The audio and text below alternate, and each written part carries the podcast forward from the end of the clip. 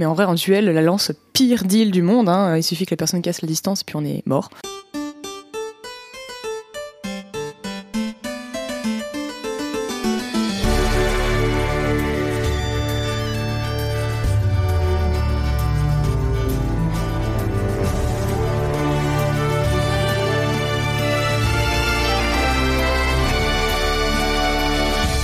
À tous et bienvenue sur HRP, un podcast fait pour les hygiénistes et par des hygiénistes. Dans ce 13e épisode, on va parler de ce coup de bouclier un peu hasardeux mis dans un moment d'excitation, de ce collègue torse-poil équipé de ses plus belles peintures de guerre qui s'étonne de sortir d'un duel avec quelques bleus, ou encore de cette lance qui s'est malheureusement brisée en pleine bataille après nous avoir fidèlement servi pendant des années de belliqueuserie.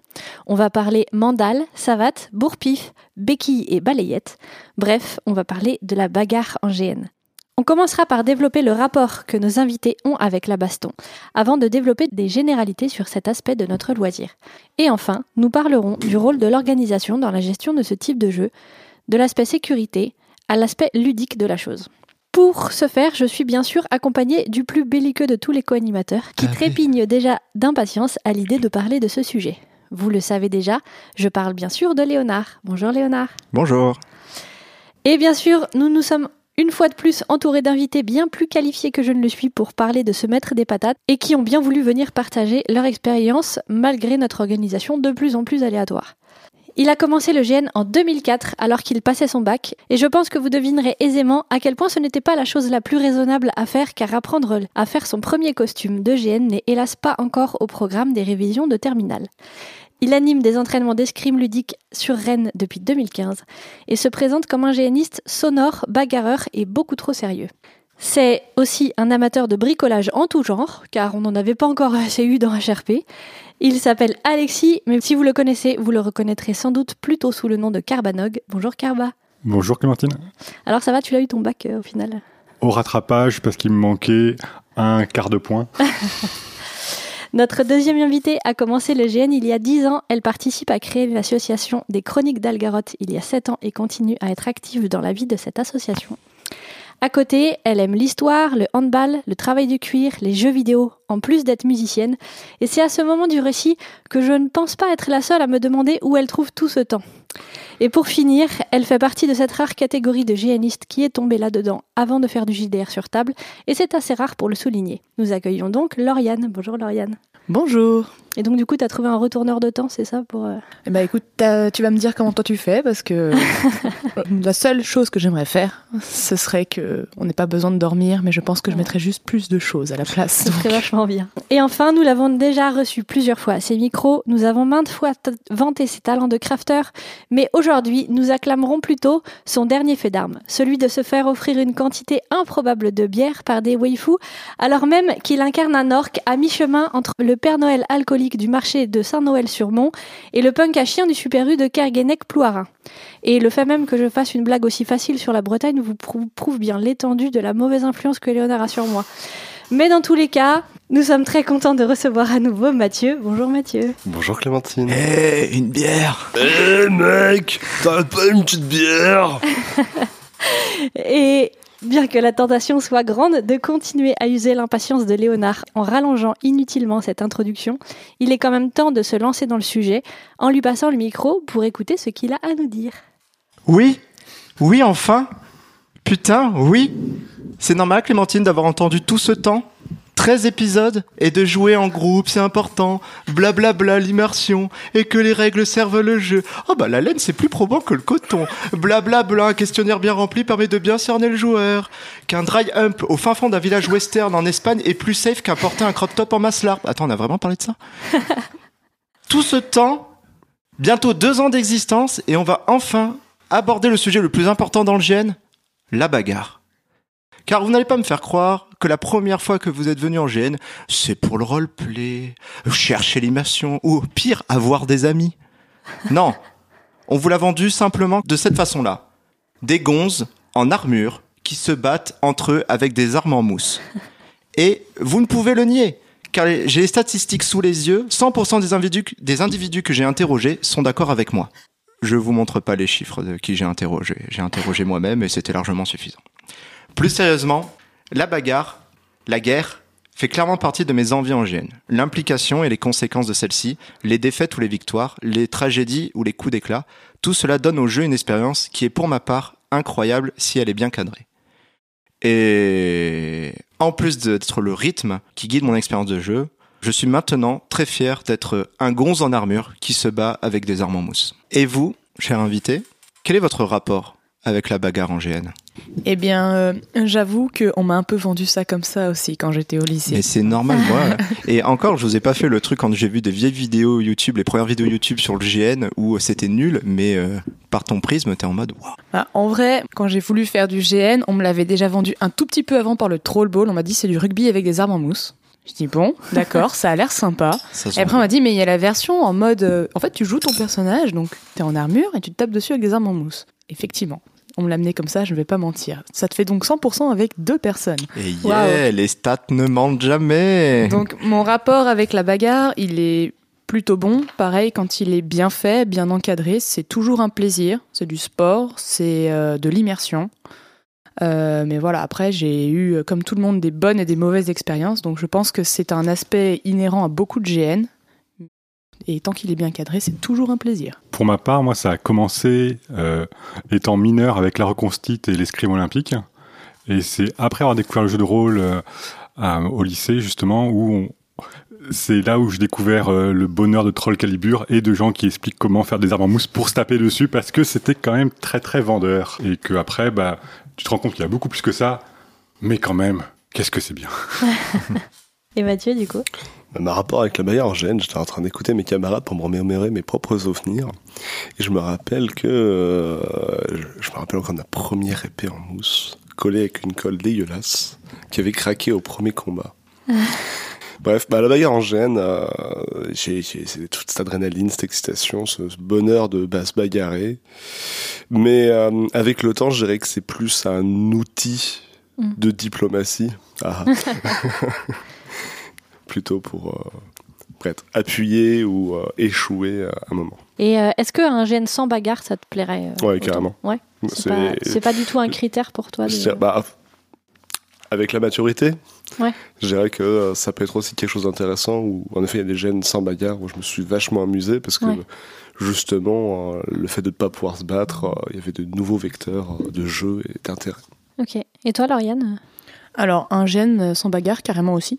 Parce que, alors, C'est le- pas du tout un critère. Je ne sais pas ce que c'est que la matu. hein non, en vrai, c'est vrai qu'avec les années de GN, on... au début, on est en mode ouais, je vais aller me battre, ça a l'air fun, la ligne et tout.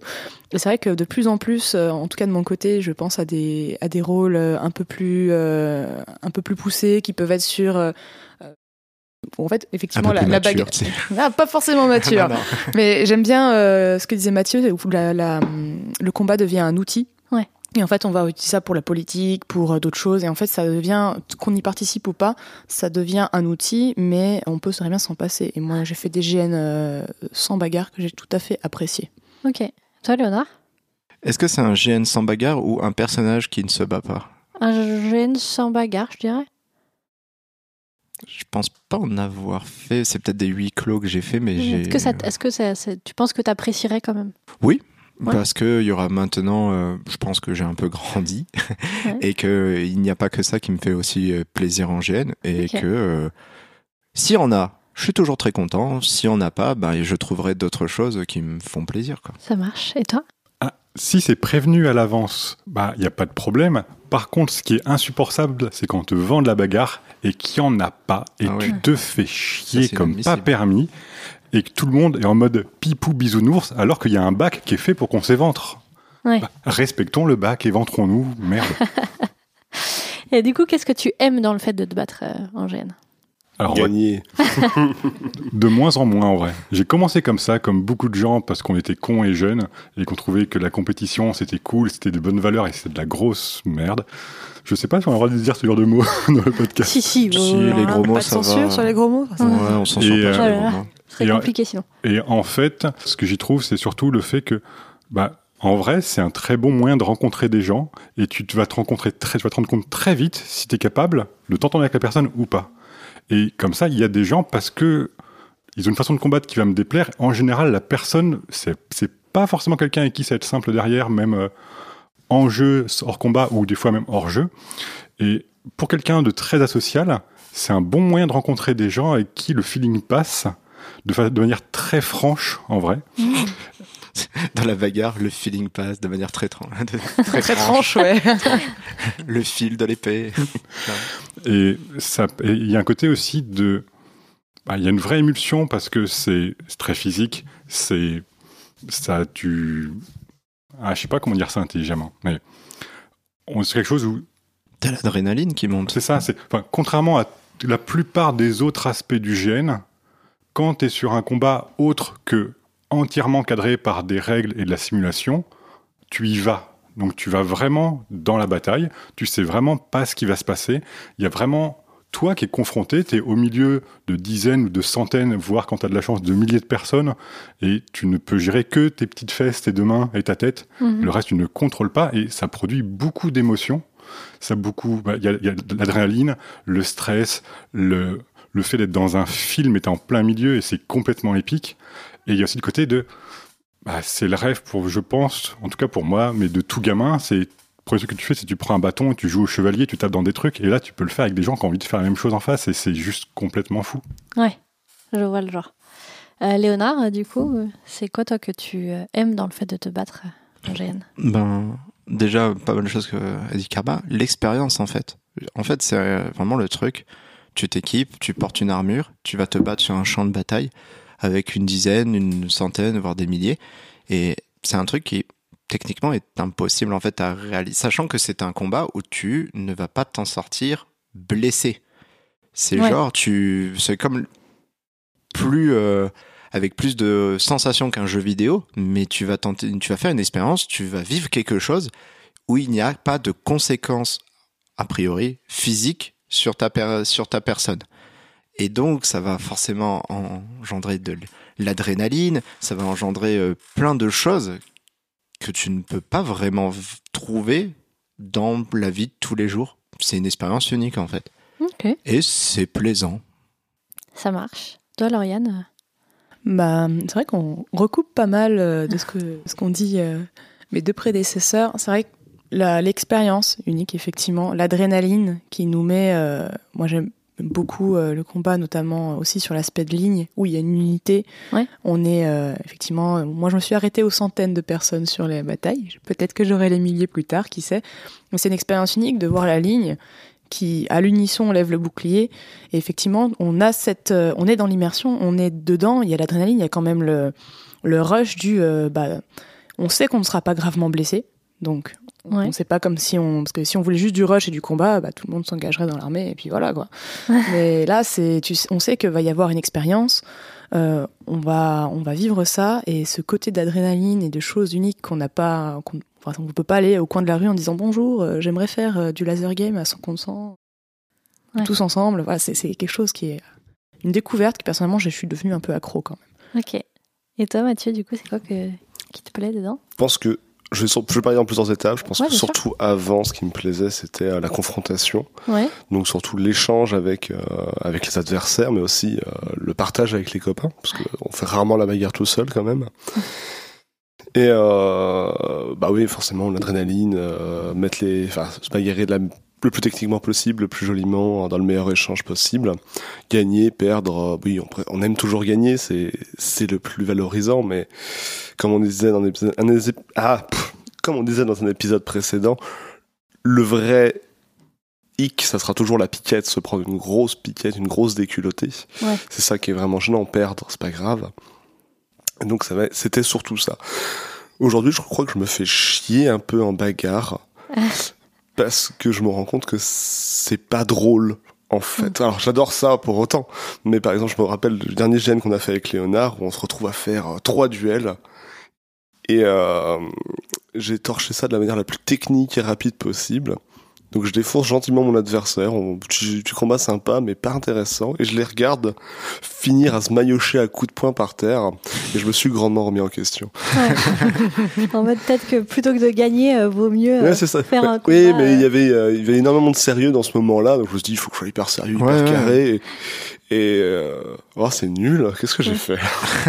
Ouais, mais aussi ça dépend aussi de ce que l'autre t'a proposé. Moi, Ouais. en fait, euh, dans- on en reviendra, mais j'ai donné un coup qui était très, euh, ah, on va dire, euh, qui n'était pas pour but de se vraiment euh, y aller rapidement. C'était en mode, euh, je joue l'arme, euh, je joue, euh, Ouais. même je surjoue le truc. Et donc au final, le gars était dans le jeu. Donc au final, on a, on a tout lancé quoi. Il y avait, il y avait même plus d'armes, il y avait des couteaux. C'est parti en l'air, on a roulé. On Ouais, a- C'est ce qui est drôle aussi. Ouais, c'est drôle. Mais parce que l'autre m'a donné l'opportunité de le faire. Si l'autre il m'avait mis direct un petit coup, bah foi, je l'aurais fait technique, hein, je l'aurais pas. Bah, ça me fait penser que justement, euh, une chose, j'y ai repensé, je l'ai pas dit, euh, le jeu. Mm. Le jeu donné dans les combats, effectivement ceux qui, qui jouent le jeu, qui te jouent les, la douleur, qui réarment, qui jouent le poids des armes, ça c'est beau, en fait ça fait de Ouais. belles scènes. Et revoir ce belles scènes juste dans son esprit ou sur... euh, quand on a de la chance d'avoir des, des bons photographes sur place, d'avoir des, des souvenirs de ça, de, des expressions des gens, de l'armement, ça, c'est des scènes, on se dit, mais quand on montre ça à d'autres gens, on dit, mais vous faisiez quoi? Vous tourniez un film? Non, j'étais en GN. Ça c'est juste euh, un Trop bien. hobby. Trop Ouais. cool. Bah, c'est ces petits moments-là, en fait, qui rachètent tous les moments chiants passés à ça. attendre, passés à faire du tap-tap dans le bouclier du mec en face parce que t'as pas la place, parce que les lignes sont trop serrées, parce que les gens n'écoutent pas les consignes. Ah, t'as Et- vu la ligne Et que, il y a aussi en effet tous les gens qui font du refus, du refus de jeu en faisant que du technique. Et puis de temps en temps, t'as une illumination avec quelqu'un ou que tu connais ou que tu connais pas, Mm. et tu fais des scènes de ouf où tu finis à te maraver à coups de bouclier en pleine mouille, et, et en fait tu t'éclates. Mm. Et ça rachète tout ça. Ça, c'est un bel aspect de la bagarre que j'aime bien en GN. Euh, Qu'est-ce qu'à l'inverse tu n'aimes pas dans le fait de te battre en gêne J'aime pas les gens qui viennent juste là pour faire de la gagne, faire juste du respect des règles strictes et faire du salopti. Parce que si tu veux faire du- de la compétition, bah, il y, y a plein de sports de combat avec des règles qui font des pages de long, des arbitres 5 par piste, des compétitions, des championnats, des classements. Foutez-nous la paix. Allez faire de la compétition, laissez-nous jouer. Et justement, c'est contrairement à tout ce qui est sport, en gêne, il n'y a pas de classe, il n'y a pas de niveau dans le sens où il n'y a pas les combats qui sont pour les lourds, pour les mi-lourds, pour les juniors, pour les seniors. On est des dizaines, centaines, milliers sur le même champ de bataille avec des expériences très différentes, très tout ça. Et il faut accepter tout ça. Et du coup, les gens qui viennent juste pour être les gagnants du GN, les gagnants du combat, en fait, c'est chiant. Et il y a des fois, oui, ça te donne envie de leur vouloir du mal. Mais je suis quelqu'un de civilisé, heureusement. Toi, Léonard, c'est quoi que t'aimes Alors la- la gun c'est bien hein, mis. On peut rajouter aussi Lego. Et qu'en est-il des Playmobil Non. Continue, vas-y. Je suis désolée pour ça. Je l'ai pensé aussi, mais je l'ai pas dit. Non, vas-y, continue, excuse-moi. Plus jamais je reviens, moi. Euh, Ouais. Lego, c'est quand même quelque chose qui peut facilement euh, transformer une expérience euh, euh, qui était au départ sympa en quelque chose d'ultra désagréable. C'est ce problème-là, t'as des gens qui, euh, par fierté mal placée, ne vont pas, euh, vont refuser le jeu pour euh, être le plus fort, le plus puissant. Euh, je rajouterais aussi ce que j'aime pas dans la bataille, c'est les gens qui en ont qui ont rien à foutre là. Il y a des gens, ma- malheureusement, euh, c'est souvent le pro. C'est là où peut-être on va en discuter au fil de l'épisode, mais il y a des gens qui ne sont pas dans leur roleplay prévu pour aller en guerre, à la bataille, qui vont quand même y aller, se prendre des mauvais coups, euh, parce que ben forcément il y a des mauvais coups qui arrivent, aussi bien pour les combattants expérimentés que pour euh, les novices, et euh, qui ça va créer en fait ben, ben, des problèmes, des ça en peut dehors du jeu, en plus. en- quoi? En dehors du jeu. en dehors du jeu et ça va créer aussi des litiges, des choses comme ça. Et ben cette personne n'avait rien à faire là. Et ce que j'aime pas dans la bataille, c'est des environnements pas adaptés pour. Ah oui. Des environnements pas adaptés pour quand la note d'attention n'est pas euh, n'est pas stipulée que l'environnement risque d'être dangereux. Est-ce que tu peux précis- préciser ce qu'est un environnement pas adapté pour? Eh ben, tout simplement, c'est un événement. En fait, moi, quand je me bats, je j'essaye de ne pas penser. À... Je me concentre sur mon combat. Et euh, ce qui est l'environnement pour moi doit être safe. Euh, si je dois prendre en compte, bah, des fois il y a des terrains, des arbres, des trucs, c'est pas un problème. Mais par exemple, il y a des environnements que j'ai trouvé dangereux. Par exemple, se battre au bord d'une douve qui n'est pas balisée ou les organes ne sont pas nombreux ou même pas assez concentrés pour voir euh, la dangerosité de, de cet endroit, et ben là il y a un problème. Là il y a Ouais. moi c'est j'ai arrêté de jouer pour faire la sécurité parce que je trouve que là c'est extrêmement dangereux. L'environnement est là pour te donner une ambiance d'immersion, mais ça ne doit pas te gêner dans ton jeu. Surtout si c'est un jeu qui va forcément entraîner ben, euh, des blessures. Parce que là, tu te fais une cheville, même tu te fais plus qu'une cheville si tu tombes au fond de la douve. Mm. Et euh, c'est pour moi, il faut qu'il y ait un environnement qui est adapté. Et quand c'est pas adapté, ben euh, ça me donne pas plus envie de ça. Déjà, ça me- je me retiens parce que je suis plus concentré à ce qu'il y a autour de moi que ce qu'il y a euh, lors de me- mon envie de me battre. Ben, je me prends pas plaisir, quoi. Je je m'amuse vraiment pas à ce moment-là parce que je suis plus pris par la sécurité. Attends, il y a Carva qui est en train de mourir à côté. Mais il faut faire attention à ton environnement. euh. Mais tu, tu vois, il y a des trucs, genre se battre dans des forêts denses ou dans les, euh, dans les ronces n'est pas un problème pour moi. Ouais. Parce que si on me l'a dit avant que tu vas en chier, c'est ok. T'as prévu le matos. C'est Ouais. prévu le matos, je suis équipé pour.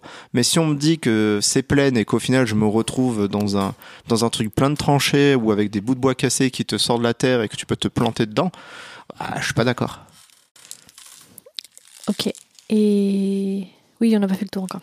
C'est quoi qui que tu n'aimes pas toi dans les dans les dans la Euh, le premier truc qui me vient en tête, ce serait le manque de fair play de certains combattants. Euh, typiquement. Après, il y en a, c'est leur premier combat. Effectivement, il y en a qui sont, qui sont là pour la gagne. Parfois, malheureusement, que ce soit dans l'ego ou le, la volonté de gagne, c'est un peu associé. Ouais. Euh, c'est effectivement les personnes euh, qui vont profiter que tu es en train de faire du beau jeu avec quelqu'un pour t'arriver dans le dos et te faire euh, un petite triplette mitraillette dans le dos. Ah, t'es mort T'es sérieux, mec? C'est- Ok, ou alors le, tu sais que tu lui as mis euh, six euh, belles touches euh, dans la cuisse euh, qu'il a pas bronché parce qu'après tout, c'est vrai qu'un coup d'épée en mousse, ça fait, ça fait pas mal. Bon, un coup d'épée dans son personnage, normalement dans la jambe, c'est censé faire mal. Mais bon, c'est de la mousse, donc il va, il va pas Ouais. broncher, il va les prendre. Il a pas d'armure et tout, il t'en met 3, 4 et tu dis mais pourquoi il est toujours pas tombé celui-là? Ce genre de truc, c'est c'est déjà ça casse le jeu. Euh, ça donne pas envie de jouer contre ce genre de personnes parce qu'en fait ça vaut pas le coup. Et t'as pas trop moyen de t'en sortir parce que tu peux pas non plus dire bah je l'ignore, je vais voir ailleurs parce qu'il va t'en mettre 5 dans le dos et En fait, tu peux. alors, officiellement, tu peux. Mais euh, lui, il va être derrière. Il va, enfin, moi, j'ai déjà eu cette expérience où effectivement, il, est, il va, il va être frustré quand tu l'ignores, en mode genre, mais c'est bon, je t'ai mis par terre. Il insiste, écoute, je suis en train de faire du jeu, euh, les- va voir ailleurs. Écoute, Bah, garçon. Ah, il y a, bah, il y a pas que des garçons Non, hein, mais c'est juste ça, pour mais le ouais. truc, euh, écoute, garçon, euh, Ouais. c'était Ah. gentil. Oui, non, c'est sûr. Mais ouais, ça, c'est le truc qui me dérange en bagarre. Euh, après, le reste, effectivement, ça revient un peu. Moi, euh, étant aussi faisant tant joueuse que, que orga, effectivement, les terrains adaptés pour, euh, je l'ai vécu des deux côtés. Ouais. Même parfois, un terrain qu'on peut croire adapté, parfois, il y a des mouvements euh, de combat, parce que le combat, hein, c'est c'est du mouvement. Ouais. Dans tous les sens du terme, la masse peut se déplacer, et même quand c'est juste une cinquantaine de joueurs, il y a un, parti qui, recule beaucoup plus que prévu, il peut finir dans un, bah, dans un endroit plus étroit, une porte, un, pont, même si c'est effectivement bien, bien encadré. Donc euh, c'est pas toujours facile à, cadrer, et c'est pour ça qu'il faut effectivement, je suis tout à fait d'accord euh, avec Léonard, essayer de trouver un, un endroit qui soit safe, et surtout avoir des orgas qui soient euh, là pour cadrer. Pour s'il faut, même si ça casse le jeu, euh, caler un stop orga, réorienter le jeu, trouver une annonce, quelque chose pour réorienter, parce que c'est... bah, un, ça sort du jeu. Euh, deux, effectivement, à partir du moment où la personne est mise en danger, Hmm. euh, c'est bien pour le jeu, mais il faut, il faut peut-être se remettre en question. Ouais, comme vous l'avez dit au début, ce qui est cool, c'est qu'on se bat, mais on sait qu'on va pas être blessé. Donc s'il y a un risque d'être blessé, bah ça casse tout l'intérêt de se battre en gêne. quoi. ouais, on, va dire, voilà, prendre des coups, c'est normal. Finir avec des bleus, euh, tout ça aussi. Ça arrive, quoi. Oui, puis euh, perso, avec l'adrénaline, on les sent Ouais. pas particulièrement. Des coups un peu forts, ça arrive toujours. Euh, des coups à la tête, ça peut arriver même, euh, même si on se bat, Oui, on essaie de faire une touche, ça peut arriver. Euh, tant que la personne ne vise pas la tête tout le temps, évidemment. Mettez des casques. c'est pas mal ça, ouais. C'est toujours une bonne idée. Mais par contre, euh, se faire euh, tomber, se faire écrabouiller par une ligne, euh, tomber dans une douve, c'est pourquoi euh, Se faire euh, caler contre une porte euh, parce que la ligne recule, la porte elle est fermée, se faire- enfin les mouvements de foule, c'est dangereux. Ouais, ouais. Donc Et ça, c'est et mal- et mal- et mortel aussi. voilà. Donc ça, clairement, euh, je suis tout à fait d'accord avec euh, avec Léonard. Ok. Et du coup, toi, euh, Mathieu? Alors, je vais éviter de vous paraphraser. parce que je pense que vous avez évoqué à peu près tout ce qui est déplaisant dans la bagarre. Euh, je vais en revenir sur mes, euh, sur mes traditionnels, c'est le partage en fait. Qu'est-ce qui est pas intéressant dans la bagarre, c'est quand ça devient plus un partage, que en effet on tombe dans l'ego, dans le dans la gagne. Quand ça devient un affrontement euh, en deux joueurs et pas un partage de joueurs qui jouent l'affrontement, quoi. On peut le dire comme ça, en effet. ouais. C'est- Il faut que ça soit un moment de jeu où des personnages s'affrontent et euh, gagnent ensemble euh, la bagarre, qu'il y ait Ouais. des perdants ou des gagnants. C'est d'ailleurs pour ça, par exemple, moi, je- j'exècre tuer des personnages en jeu parce que j'ai envie qu'on continue de jouer tout le week-end ensemble. Et si ton personnage est mort, tu reviendras pas. Ouais. Enfin, alors, généralement, je tue personne. Parce que genre, même si on a gagné la bagarre et que tu reviendras te venger, bah, c'est pas grave, on Ouais, c'est ça ensemble. qui est une cool, quoi. Je pense que, euh, voilà, l'échange, le partage. Et du coup, ça va peut-être un peu être redondant, donc si c'est redondant, n'hésitez pas à dire euh, euh, qu'on passe à cette question. Euh, pour vous, c'est quoi qui fait une bonne ou une mauvaise bagarre?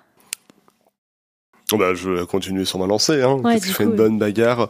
Euh, Ça va pas être tant que euh, votre adversaire euh, soit champion de France d'escrime, mais plutôt qu'il va que vous allez vous offrir euh, un bel échange, Ouais. que euh, tu réagisses bien à ses coups, que euh, tu loupes pas trop ses intentions de bagarre, qui par exemple si tu vois qu'il te poignarde, enfin si tu, tu l'as pas vu qu'il te poignarde, bah, tu, tu essaies de rattraper le coup pour jouer le jeu, que tu te fasses malmener ou que ton adversaire accepte de se faire malmener lors de l'échange. Je pense que c'est ça qui va créer un beau moment ensemble. Ok. Pour toi, du coup, Lauriane? Euh, pour moi, une bonne bagarre, c'est quand on finit la, la scène, la bataille et que tout le monde est content, quel que Ouais. soit le. Oui, ok, on a gagné, on a perdu, mais le personnage est peut-être frustré, mais le joueur est content de la scène. Euh, qu'on se retrouve derrière, euh, que ce soit euh, par exemple en HRP, ah toi, c'était trop bien de me battre contre toi, et tout, Ouais. vas-y, voilà, tu, tu parles comme ça. Une mauvaise bataille, c'est quand il y a des frustrations. Ouais. Quand il y a une frustration de joueur d'un côté, de l'autre, ou des deux. Voilà, effectivement, les, comme euh, disait Mathieu plus tôt, la belle piquette, euh, la, la raclée, euh, c'est en fait jamais appréciable parce que d'un côté ils vont se dire mais c'était n'importe quoi, c'était euh, c'était une boucherie et l'autre ils vont se dire on s'est fait défoncer et on comprend pas Mhm. pourquoi. Donc s'il y a de la frustration de joueur ou des blessures, s'il y a une grosse blessure, c'est qu'il y a un loupé quelque part. Ça peut toujours arriver, mais il faut se poser des questions. Euh, mais la frustration joueur, pour moi, c'est un paramètre euh, important sur une mauvaise bataille. D'accord. Toi, Léonard euh, Les pacificateurs. C'est-à-dire C'est les gens qui font de... C'est quand tu te déplaces avec ta troupe pour péter des gueules et qu'il y a trois connards de diplomates qui viennent négocier le truc et au final il n'y a pas de bagarre. Ces gens-là, C'est la, bonne ba- la mauvaise bagarre, c'est la bagarre qui a failli avoir lieu mais qui n'a pas eu lieu. ouais, la mauvaise de- bagarre. C'est quoi ce qui est mauvais dans la bagarre? C'est quand il n'y a pas de bagarre.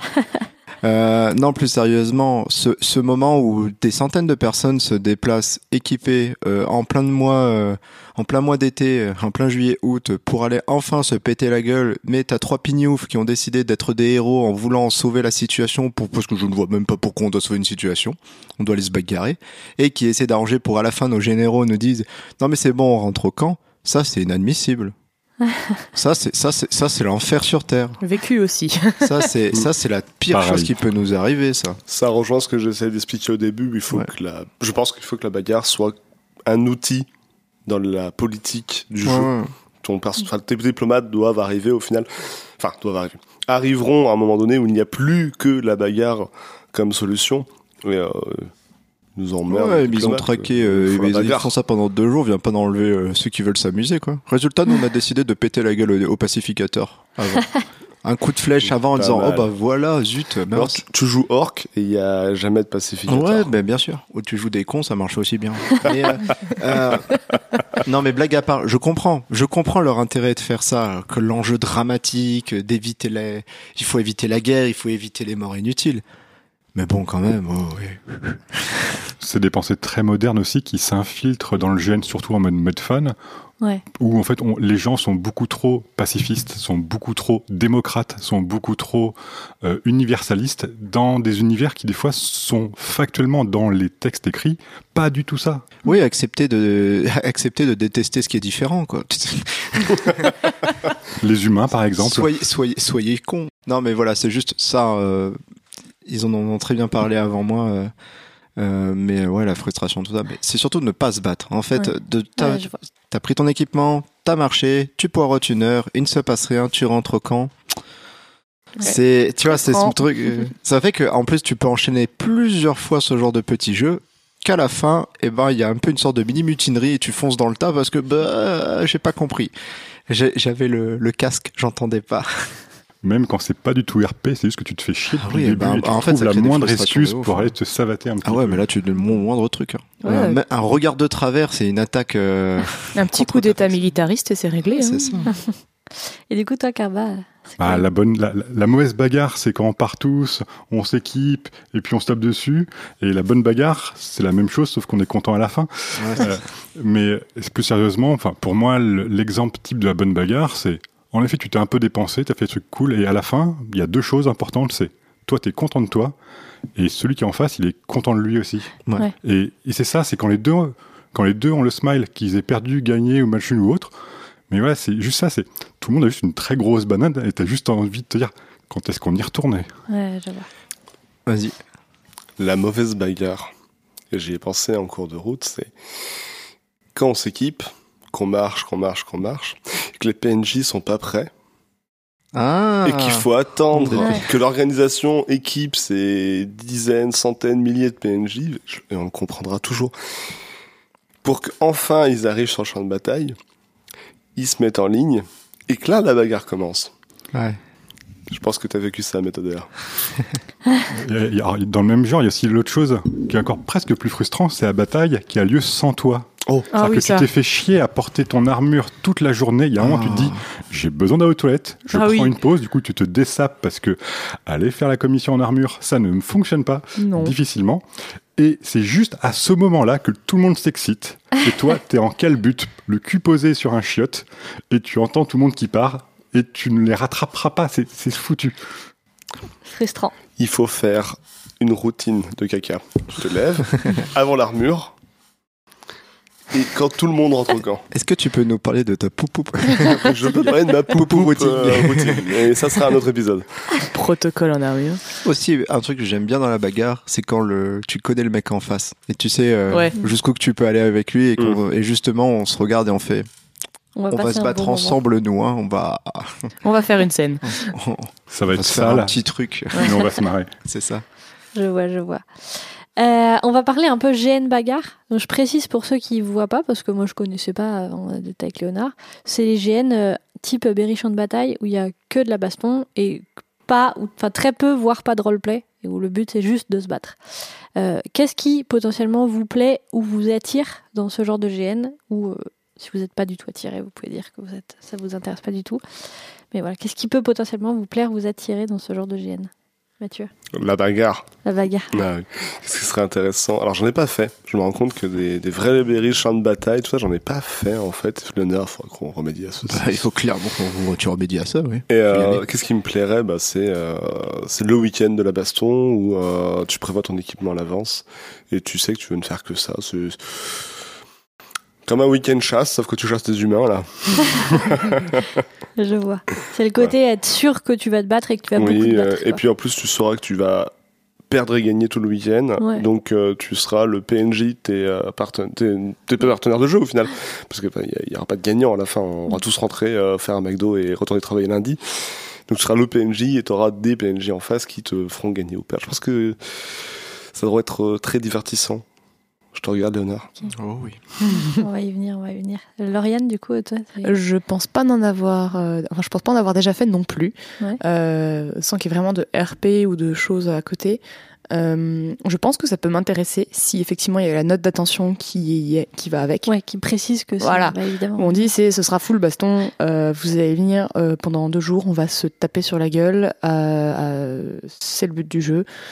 Euh, même si c'est un scénar flou pour essayer de donner un cadre, euh, si c'est prévenu, pourquoi pas? Je pense que ça peut être un week-end qui est très sportif. Moi, comme j'ai dit, j'aime beaucoup l'aspect euh, adrénaline, unité de combat, enfin tout ça, donc il n'y a pas de problème. Ouais. J'aime beaucoup le roleplay quand même, donc je pense que ça, ce sera une découverte à faire. Ouais. Mais tant que c'est, tant que la, la note d'intention y est, euh, pourquoi pas hein? Si vous voulez tous les deux, je recrute pour BCB l'année prochaine. Voilà. On peut en parler après. quelque chose à faire.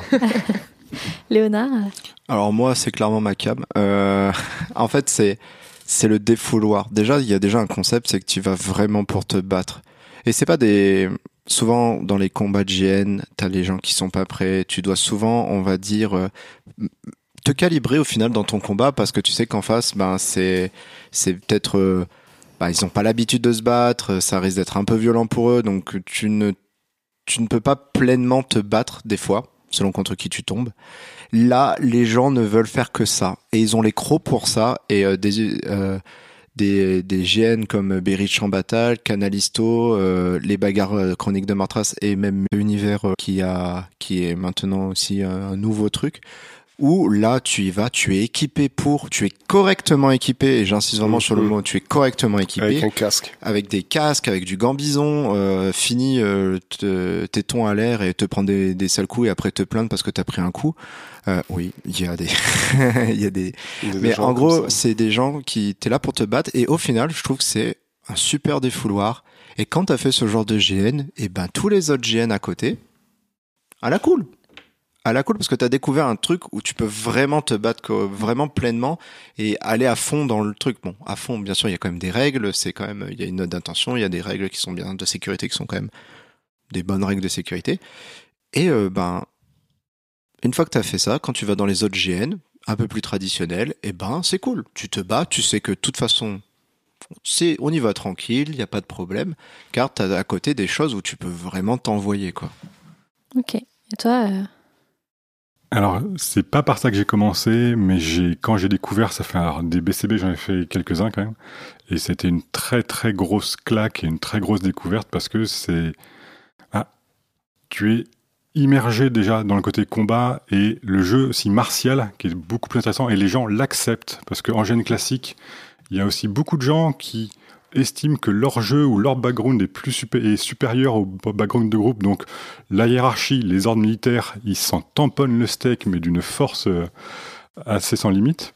Et aussi, moi, c'était mes premières expériences de euh, très grosses lignes. Enfin, je vous parle de BCB il y a peut-être un peu plus de 10 ans, où on faisait des batailles à 300 contre 300. Donc c'est binaire, quoi. Il n'y a, pas 25 factions, c'est il y a deux groupes. Et nous, on était les connards qui étions au milieu en ordre religieux guerrier pour dire faites la paix ou on vous bute. Bon, à 30 contre 3 contre 600, ça s'est pas bien passé, mais c'était très drôle. Enfin, mais en tout cas, sur le, sur le Gen Wargame, il y a vraiment ce côté très intéressant de tu joues ton truc, tu as des ordres, c'est simple. Tu n'as pas à parler aux gens, tu n'as pas besoin de sociabiliser. C'est très très très reposant. T'as pas besoin à t'embêter à ça. Et ce qui était très intéressant, je trouve aussi sur le, enfin, sur un gène très wargame comme ça, c'est euh, il y a plein de paramètres d'emmerdement au niveau du combat qui disparaissent parce que il n'y a pas de diplomatie, il n'y a pas, y a pas les gens qui vont faire leur vie, qui vont aller faire du roleplay à l'autre bout parce que c'est des copains en face. Ça simplifie beaucoup de choses et ça optimise le fait que bah, tu viens pour combattre, on t'offre du combat et tu le prends ou tu le prends pas, mais il y en a. Et ça m'a aussi, c'est aussi des formats où paradoxalement, c'est beaucoup plus simple de faire du, du combat sérieusement parce que c'est les gens ont tous bien compris que tu viens équipé. Si on a dit qu'on prend tous des grands boucliers, on prend tous des grands boucliers. T'as un chef de ligne, tu le suis et tu te tais et tu cours derrière. Et c'est, permet d'avoir des choses qui sont assez intenses et qui, moi, me font beaucoup repenser aussi les choses qu'on, qu'on vit en reconstite. Et c'est cool. Et en plus, là, c'est beaucoup plus open parce que on est en mousse et pas en acier, qui limite beaucoup de risques. qu'est-ce qui potentiellement, enfin, est-ce qu'il y a quelqu'un qui potentiellement a un, truc qu'il n'aimerait pas, enfin, qu'il l'aime pas, qui l'attire pas dans ce genre de GN Alors, l'inconvénient qu'il peut y avoir, c'est que c'est aussi ce genre de gène qui va attirer les bourrins. Les gens qui vont se dire, comme c'est un gène meule, j'ai pas à retenir mes coups, j'ai pas à faire gaffe, j'ai pas à avoir de la compassion pour l'humain qui est en face, parce que des fois on en est là. Euh, ça, ça, ça peut des fois sélectionner des gens qui ont juste envie d'être violents. Et malheureusement, c'est aussi le des organes d'être ultra attentif à ça parce que le risque de débordement est plus grand, parce que les combats sont plus intenses, tout le monde est plus fatigué, tout le monde force plus. Et du coup, faut être super vigilant sur les débordements qu'il peut y avoir. C'est heureusement très rare, mais c'est là où il y en a facilement. Je rejoins après, euh, j'ai pas eu la mauvaise expérience d'être tombé euh, sur un faux furieux. J'ai souvent, euh, même j'ai vu des gens qui se disaient venir du Béour et donc, et malgré tout se faire une cheville dans le Berry, tu vois. Donc c'est, voilà, je suis pas tombé sur le, le, fou, le- l'enragé, quoi.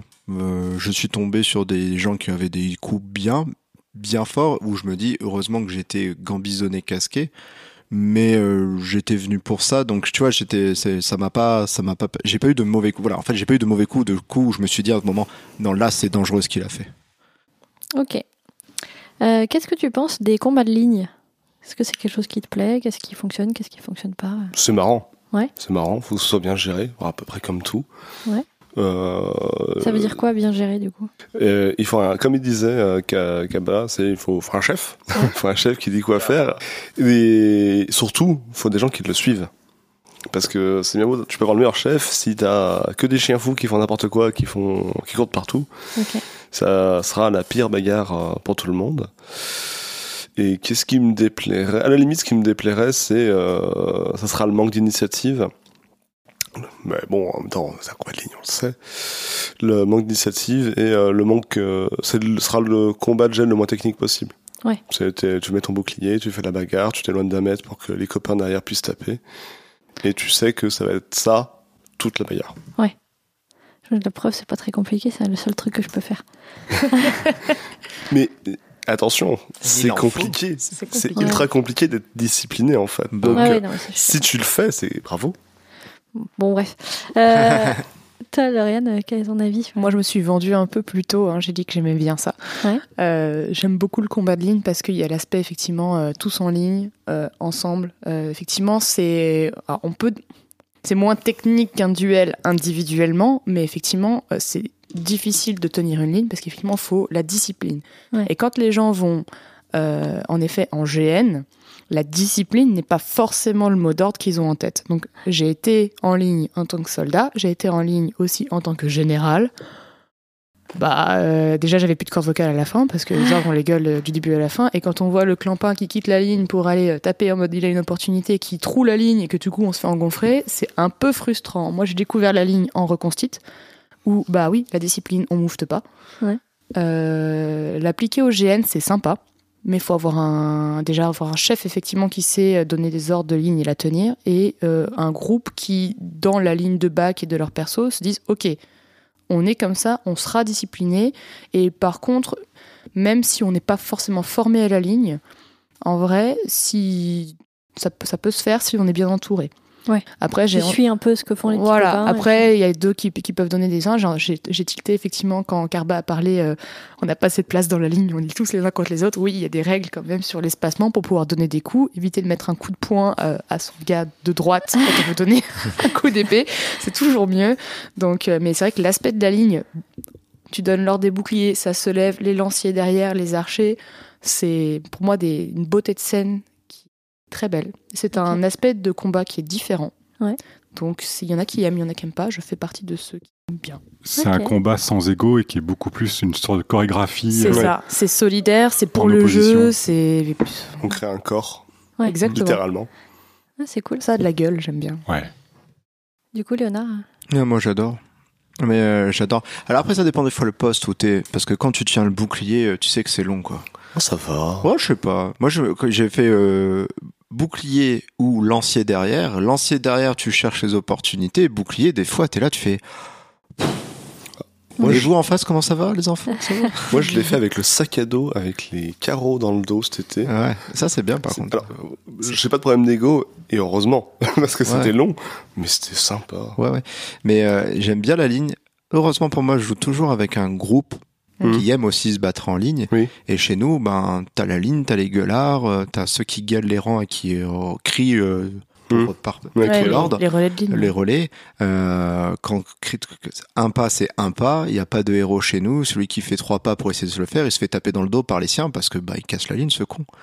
Et euh, j'aime bien ce côté ligne. J'aime bien ce côté-là parce que c'est beau, c'est joli. Puis tu vois, en fait, tu peux tourner la tête à gauche, à droite. Tu fais, oh, il y a du monde quand même. Moi, c'est j'aime, vraiment intense. C'est intense. Excuse-moi. Non, non, c'est moi qui te coupais la parole. C'est l'unité que ça crée, ou Ouais. quand tu reviens au camp, on- on- c'est moi ce que j'aime, c'est l'unité que ça crée, c'est quand tu reviens au camp. Bah voilà, enfin, on a été un groupe, on est frères de bataille maintenant. Voilà, c'est, on est des copains, quoi. Ouais, et puis même ceux d'en face, tu les vois, t'es en mode, Mm. ils ont une belle ligne. Mm. Ouais, nous aussi, ça va être beau. Et toi, du coup, Carba Ah, j'aime les deux. J'aime beaucoup le combat en dehors de la ligne parce que tu fais du spectaculaire et tu peux t'éclater et te payer des bars et des bananes de ouf. Et la ligne, il y a un côté, oui, en effet, c'est, c'est comme la danse. Il y a vraiment un côté euh, esprit de corps. Tu fais ta ligne. Quand elle est belle, c'est un kiff pas possible. Moi, c'est avec des groupes qui jouaient le jeu, qui répondaient à mes ordres. J'ai pris mes plus gros pieds de commandement de ma vie parce que c'est des gars qui suivaient mes conneries, qui me collaient au cul tout le long et c'était royal. Et à l'inverse, quand je suis juste le planton dans la ligne, en général, j'ai toujours un binôme qui est derrière moi et son ordre c'est voilà, à un moment je vais partir devant. Toi, tu bouches le trou parce que je vais faire du massacre et je reviens. Et parce que non, tu ne casses pas la ligne comme un connard. Par contre, aller rusher des archers quand on armure lourde et de les voir courir et pleurer un petit peu, c'est très très kiffant. Par contre, tu reviens très très vite et ça se passe bien comme ça, mais ça se prévoit. Et du coup, il faut le prévoir que quelqu'un puisse prendre ta place et que la ligne soit pas pétée. C'est ça. Et puis aussi la ligne, faut, enfin, faire de la ligne pour faire de la ligne, en vrai, ça peut vite être chiant, comme disaient tous les camarades ici. Par contre, ce qui est très intéressant, c'est que tu sais, tiens, voilà, nous, on va se se bouffer de la ligne sur toute la bataille là, mais on sait qu'il y a trois escouades, leur but, c'est de contourner, de venir les flanquer, ou là, notre but, c'est on attire l'attention, on maintient la, la distance pour que les ennemis ne partent pas, qu'ils soient bien focus sur nous, et on sait que c'est d'autres qui, eux, vont avoir comme instruction de passer dans les rangs, leur défoncer la gueule dans le dos, parce que c'est drôle quand même. Bah oui. Et voilà, c'est si c'est juste on fait une ligne pour faire une ligne, bah en fait on peut faire ça pendant des heures et des heures et qu'il se passe rien. Et voilà, c'est juste pour moi c'est une phase tactique qui est intéressante. Qui il y a aussi un côté, euh, bah, comme tout nous l'a dit, c'est à un moment c'était dans ton rang, tu jettes un œil à droite, tu vois une ligne de casque, tu jettes un œil à gauche, tu vois une ligne de casque, tu fais ah on est beau quand même. Mm. Et il y a vraiment ce côté, t'es immergé dans la masse. T'es pas juste dans un grand champ où t'as des petits duels par-ci par-là, comme dans les mauvais films. Où, euh, non, là, là t'es es dans un truc et tu bien, te rends bien compte que le champ de bataille te dépasse complètement, mais toi, ton champ d'action, c'est les deux mètres devant toi. Et c'est tout, et tu gères ça. Ok.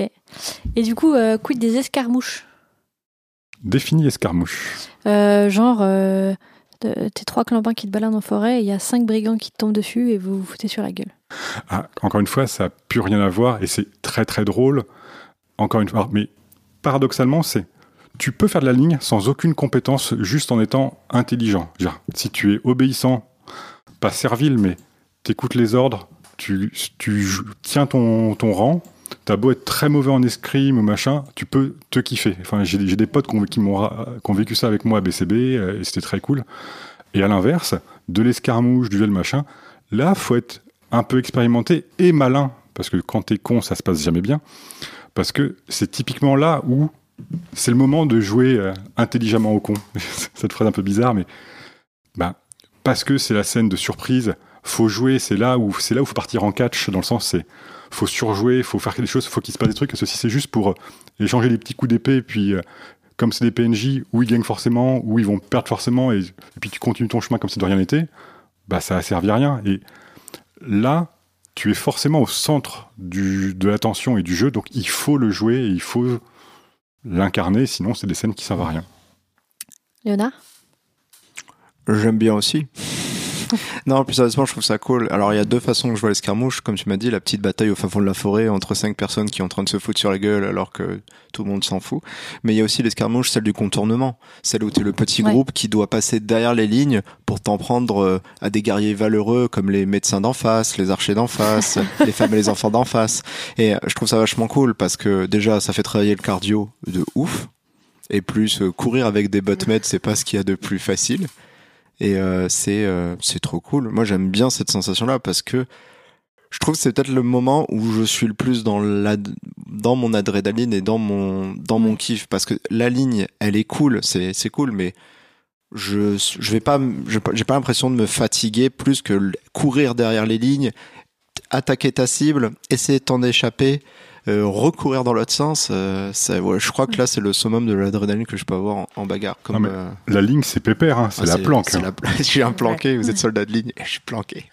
Ouais, c'est ça. En gros, la ligne, c'est plus la chorégraphie et le- l'escarmouche, c'est plus euh, le sport. C'est- euh, C'est la- la l'effet masse, ouais. La, ligne, c'est l'effet masse, quoi. C'est vraiment le truc. Tu... Ce que Ouais. tu rêves un petit peu de voir une belle ligne de bataille, des trucs comme ça, quoi.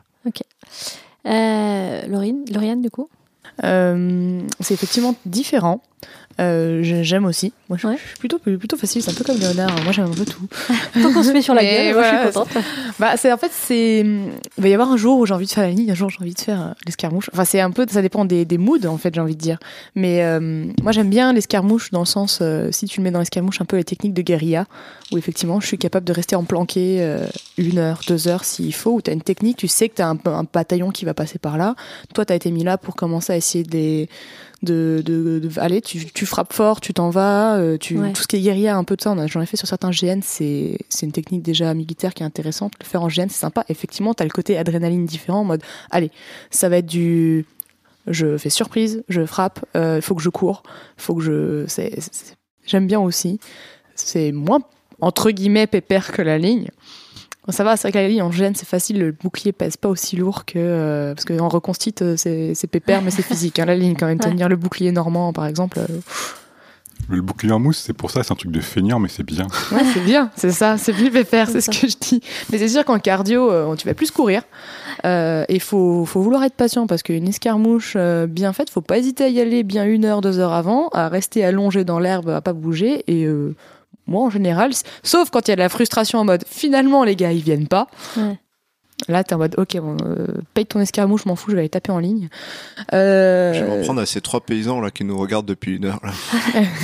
c'est un peu ça, c'est un peu ça. Toi, c'est pas notre gars là qui arrive, on s'en fout, on le Ils tape nous quand ont regardé de travers cela, c'est bien ce que je pense. c'est un peu tu prends les premiers qui passent mais euh, mais non voilà à part euh, ce, ce coup de non on s'est gouré finalement ils sont partis dans l'autre sens Oh, putain.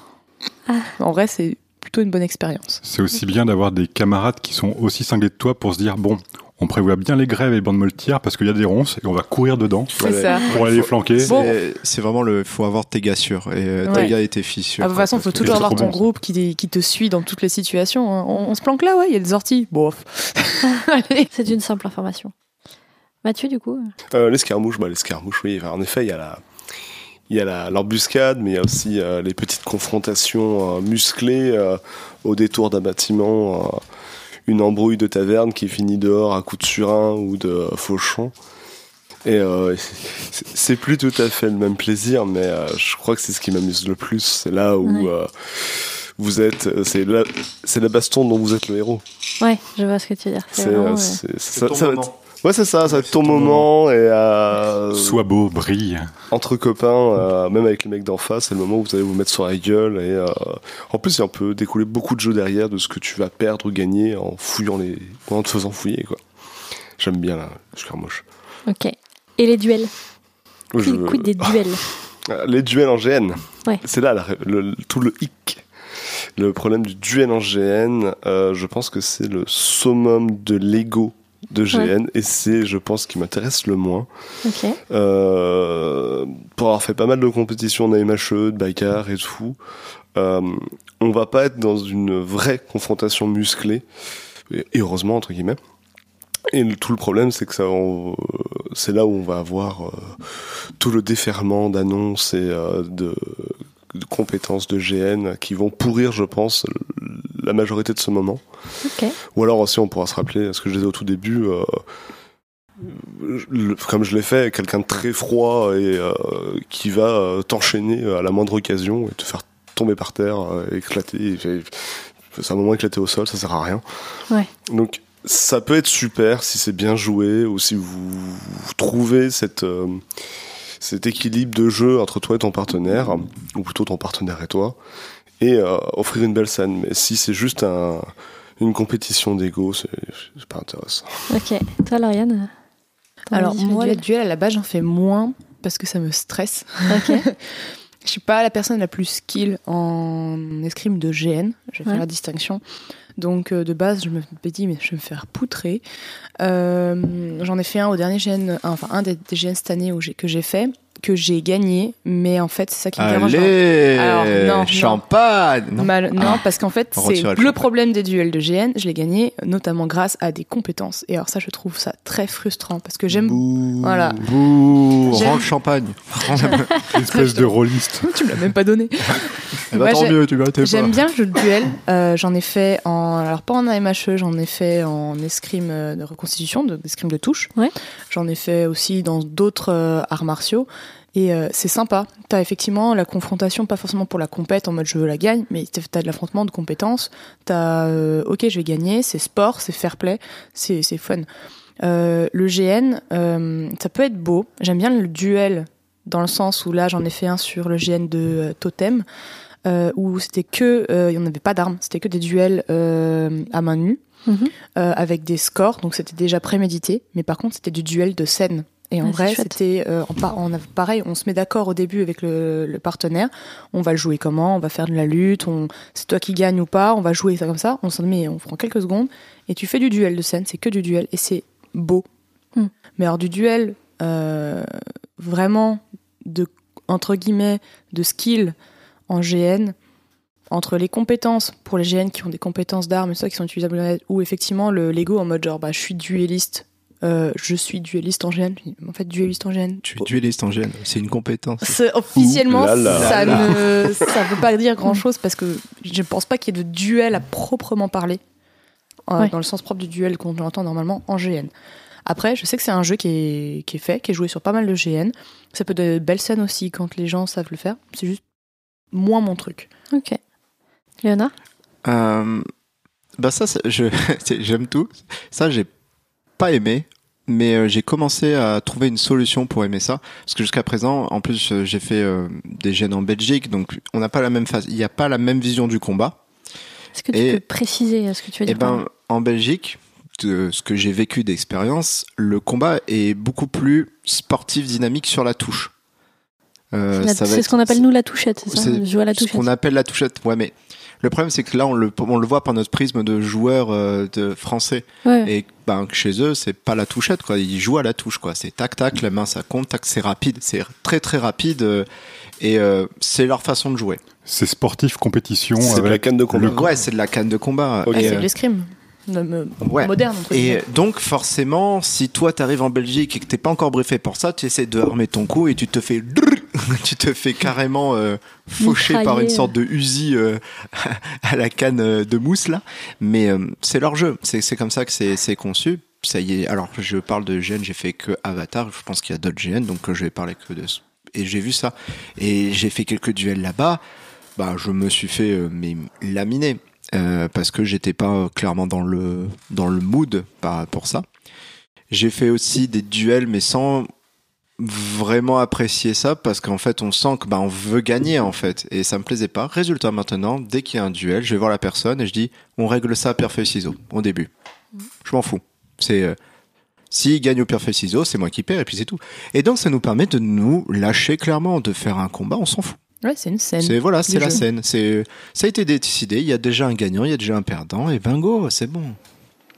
Et Toi, Carba Alors, je vais avoir une réponse très tranchée sur le sujet. C'est ça dépend. Waouh. Oh là Euh, là la prise de risque. hein. C'est pas vu. Tu le Ah, il sens, taille euh, dans l'art euh, Waouh. direct. hein. direct. T'es t'as pas un peu suisse, toi, C'est Tom Balance. En fait, ça va beaucoup dépendre, je pense, du contexte. C'est-à-dire que souvent, les duels hors bataille, les gens vont beaucoup plus être dans l'efficacité, la compétition, et c'est chiant. Par contre, très souvent, moi, j'ai souvent réussi à faire des duels en bataille. Que ce soit sur un temps de pause entre les lignes, ou soit juste tu vires tes gars, parce qu'il y en a un qui t'a regardé méchant en face, et tu dis, toi, tu viens au milieu, puis très souvent, s'il veut venir, c'est qu'il veut jouer. Et justement, je trouve qu'à l'inverse, les duels de bataille, c'est le moment où tout le monde se fout allègrement des règles parce qu'on en a juste marre d'être dans la ligne et on veut kiffer un petit peu. Et en vrai, c'est sans doute les combats les plus bon enfants que je peux faire parce que t'as juste euh, deux combattants ou combattantes qui veulent se foutre sur la gueule et il y a un peu un côté monstration dans le sens tu, tu fais un show pour toi, tu veux aussi que les autres qui sont dans la ligne voient un truc un peu cool parce que voir juste la ligne de bouclier en face, c'est un peu redondant. Et la plupart des combats se finissent, il n'y a pas un qui est mort, c'est juste un. Le premier qui prend un coup un peu, un peu beau, bien encaissé, bah, il va jouer blessé, il, il va se planquer derrière ses lignes, toi tu rentres. Et en vrai, si le mec derrière, il considère qu'il a récupéré tous ses points de vie, qu'il reprend sa place, mais je m'en contrefous. Parce que ce duel n'a pas pour but d'être une action tactique sur la ligne de bataille qui est une action tactique. Euh, c'est juste un petit, Pour le petit phénomène. Mais ouais, c'est ça. Et un côté juste très bah, bon enfant. Et en général, c'est moi typiquement sur les gènes à compétences, les duels, c'est le moment où je les oublie toutes et je m'en fous. Et, euh, et tu dis les points de vie, limite tu t'en fous aussi et tu joues. Et c'est les endroits où naturellement tu as aussi, on en reviendra plus tard, du combat sans règles parce que tu as juste des gens qui veulent se faire plaisir. Et du coup, ça se passe vachement bien. Mais c'est et c'est aussi pour ça qu'on tombe. C'est moi, c'est un peu mon dicton depuis que que j'enseigne, c'est euh, la compétition, c'est pour les cons. Désolé pour les gens qui aiment la compétition, mais je trouve qu'en GN, c'est pas du tout sa place. Mais voilà, c'est à partir du moment où Alors que ce soit juste en mode très roleplay ou euh, comme disait Léonard, tu fais un pierre-feuille-ciseau, tu fais euh, un pile ou face ou n'importe quoi pour décider rapidement. Et ça marche très très très bien. Et c'est ça qui est fun, je trouve. Et c'est ça qui est le plaisir du duel, c'est faire un truc qui est... Toi, tu y mets du jeu, c'est faut faire du catch, faut envoyer du spectacle. Et quand ta banane, il a la banane et que les gens aux côtés, ils sont genre, ils sont, sont ah, on a vu un truc cool, c'est que t'as réussi ton coup, quoi. Mais c'est pas là où tu montres que t'es fort, c'est là où tu montres que tu joues, en fait. Euh, Est-ce que tu as une arme fétiche et c'est laquelle et pourquoi? Alors, c'est un peu. C'est compliqué. C'est- Vous êtes, vous êtes dur avec des questions aussi fermées que ça. ça, ça- ça a beaucoup varié. Tu peux faire une réponse moins fermée que notre question D'accord. Alors, On te jugera quand même. hein. ça, ça- ça- ça dépend des cas. Si on fait beaucoup de lignes, tu prends un bon vieux épée bouclier parce que c'est ce qui est le plus confortable, le plus versatile. Si tu sais qu'il va y avoir un petit peu de duel, la, la, la grande hache d'armes parce que c'est c'est très très fun et tu peux envoyer voler les gens et c'est très très drôle de faire ça. Et sinon, la, ma plus emblématique, c'était mon bras orc, parce que j'ai dû faire un GN orc avec la main pétée et Ouais. deux broches dans le doigt. Donc, avec un pote, on a bricolé une, toute une grosse attelle à base d'un tuyau de gouttière avec une poignée intérieure sanglée sur l'avant-bras et deux grosses lames. Et j'avais une arme qui faisait 1m10 en partant de mon coude jusqu'au jusqu'au bout des lames. Donc, c'était une arme à une main parfaitement legit. Et c'est le meilleur bouclier de ma vie, ce truc-là. Et voilà. Ok. C'est classe. Et c'est d'une efficacité redoutable et c'est juste très très fun. Je suis curieuse maintenant. Pareil, on veut une photo. Ah, on- Vous regarderez sur la page de Carba. Du coup, Léonard, est-ce que tu as une arme fétiche Il y a deux catégories. Déjà, euh, tout ce qui est bec de corbin. Ouais. Bec de corbin, donc c'est ce petit marteau avec la côté pointe pour percer les armures. Euh, j'en ai un court, j'en ai un long.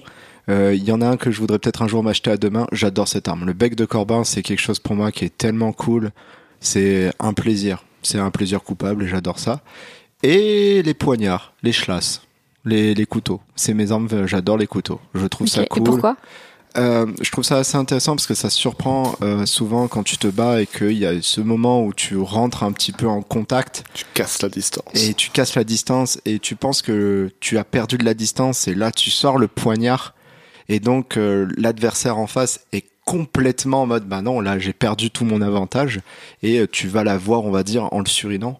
Et parce que j'aime bien aussi le couteau parce que c'est facile à cacher. Tu le sors tu peux même rapidement sortir euh, plus rapidement un poignard qu'une épée. Donc pour suriner quelqu'un c'est vachement cool quoi. T'as un effet de surprise qui est tellement cool et tellement efficace que franchement moi je j'en ai je, je peux plus m'en passer ça et le bec de corbin C'est ton côté petite frappe de la rue, ça. ça c'est mon c'est mon côté c'est mon côté Ah, c'est vrai qu'en général, la tête du gars d'en face, c'est. Oh, C'est ça, c'est ça de vivre dans les favelas. Mais ouais, bec de corbin et poignard, c'est vraiment les catégories actuellement que pff, je suis trop fan. Ok. Toi, Lauriane? Alors, moi, j'ai mon grand classique, effectivement, euh, de épée bouclier, qui est toujours sympa. Euh, je me suis découvert une, une, petite, euh, une petite affection pour la lance. Euh, Passion lance. Là, peut-être pas passion, je suis pas encore à ce bon stade. J'ai tenté le lance-bouclier, d'ailleurs, qui est plutôt cool aussi, mais beaucoup plus difficile à tenir sur le long terme. C'est pas passion lance, c'est crush lance. Ouais, c'est ça. Mais non, la lance, c'était plutôt sympa. Euh, bon, clairement, en plus, en GN, on peut se permettre de faire des duels à la lance parce que dans certains GN, alors ça, par contre, j'ai jamais compris vraiment pourquoi, mais le manche compte comme une touche. Dans certains GN. Mhm. Du coup, ok, pourquoi pas. Mais en vrai, en duel, la lance, pire deal du monde. Hein. Il suffit que la personne casse la distance et puis on est mort. Et, C'est pour euh, ça mais- que le petit poignard. Le petit poignard, toujours. Lance-poignard. Lance Ça, c'est poignard. Là, tu C'est- furtif, c'est Tu sale quand même. la- tu le mets dans la main gauche, il casse la distance, tu le sors le poignard et tu Et le. C'est- eh, J'y penserai pour la prochaine C'est la bagarre. Je viens de guerre, vendre mon- ma, ma future stratégie euh, sur le Oh, podcast. ils oublient. Et la petite arme, euh, la petite arme de cœur, euh, comme Carba à la sienne, c'est pour le dernier GN chez nous qu'on avait fait. J'ai fait une flûte traversière en mousse parce que je Oh, jouais une barde et je tapais avec ma flûte traversière et c'était beaucoup trop drôle. C'est une arme philosophe, enfin, psychologique. Ouais. C'est beaucoup trop dangereux. C'est ça. Elle, elle faisait chanter les joueurs en face, mais à, à peu près aussi faux qu'elle d'ailleurs parce que j'ai essayé, de- je pouvais jouer avec. C'était, mais par contre, elle n'était pas classe. bien accordée. Excellent. Mathieu Alors, euh, les armes fétiches, parce que ce sera pas l'arme fétiche. Ouais. Je pense que mon premier duo d'armes fétiches que j'ai eu, c'est mon premier conquest, c'est que je me suis trouvé une belle, enfin, hache de pas. Elle m'a fait quelques années quand même. Donc ouais, euh, on retrouve tout ce qui est euh, arme longue, euh, lance, tout ça. Et euh, j'avais la fâcheuse manie de bloquer les coups adverses. euh, avec, c'était vraiment assez incroyable. ça. Et comme disait mon ami Léonard, la dague. La dague, le schlass. Avoir l'âge de pas pour bloquer le gros, gros coup qui vous arrive en face, casser à distance, planter allègrement la personne en face, ça a été mon plaisir euh, sadique euh, pendant de nombreuses années. Et puis, euh, ma dague euh, s'est perdue, la hache de pas, le latex a amouru. Donc, bah, les couteaux sont restés. Et aujourd'hui, euh, j'ai un gros truc qui coupe pour mon orque. Et j'avoue que c'est pas la plus efficace, vraiment pas. Elle est vraiment pas efficace. Mais pour l'instant, c'est mon petit plaisir. Elle fait un aura de terreur avant de faire des dégâts. Je passe. ça. je- J'ajoute un truc. C'est terrible quand on perd son arme fétiche. Tu sais, quand, Ouais. on dit comment on va trouver quelque chose qui va remplacer l'arme qu'on a tellement poncé et utilisé. Son équilibre était tellement parfait, son Ouais. poids, sa tenue en main, sa réponse au, Ouais, c'est moi je trouve ça. euh, moi souvent c'est vraiment le moment quand je, je- quand j'ai perdu ma petite masque alimacile. Bon, j'ai qu'à prendre une autre masque alimacile, mais j'étais là en mode oh non après tout ce qu'on a vécu ensemble, elle se dégrade. T'es là, tu fais C'était la, ça, me- ça me fend le cœur moi. C'était vois la, mousse pe- qui se ronge. Non C'est ça, non, non. Euh, Moi, celle que j'ai perdue, c'était la petite dague de lance-quenet, enfin la version dague de l'épée de lance-quenet Ouais. de chez Kalimacil. Le- Son vrai problème, c'est que tu peux pas les stocker avec parce qu'elle a une âme, Ouais, ouais. mais euh, elle est magnifique. Ouais, Et le jeu avec était vraiment bien. Enfin, si vous cherchez une bonne dague, c'est note. trouvez-lui un bon fourreau. c'est vraiment le truc assez personnel les armes. Tu sais, t'es là, tu. Ouais. Ah, je sais Si. pas. Aujourd'hui, en arme fétiche, je pense que celle qui me reste, ça sera la, la Wyvern. Ah, la parce qu'elle a justement la, la meilleure réponse en termes de sensation. Elle, elle- elle est morte dure quand même, faut faire gaffe. Ah, pff, faut pas être méchant avec. Et, euh, on vient pour faire la bagarre en, en partenariat. Ouais, là. Ouais, au pire, t'as qu'à porter un gant bison. Hein. Non, moi je m'embête pas, je tape sur les parties armurées mais pas saillantes. Et mon but c'est que tu sentes mes touches, pas que te, pas de t'éclater la bouche. Quoi. Après, le petit bonus, il y a aussi la petite bouteille de jet, mais ça, c'est incroyable. Ou la chope de jet, ça, c'est ça, le Ouais, petit plaisir dague, aussi en, en taverne. euh. Une dague quoi. Il suffit d'en avoir assez. Ouais, mais les objets random en mousse, nous, je sais qu'on Ouais. a un bras en mousse que je jette sur les gens. Je ça très drôle. Ouais, les baguettes de pain, les Le pains. Moi, je saucisson. on fait la cuisine, tu sais, la botte roule à pâtisserie. Ouais. Bataille de taverne, parfait.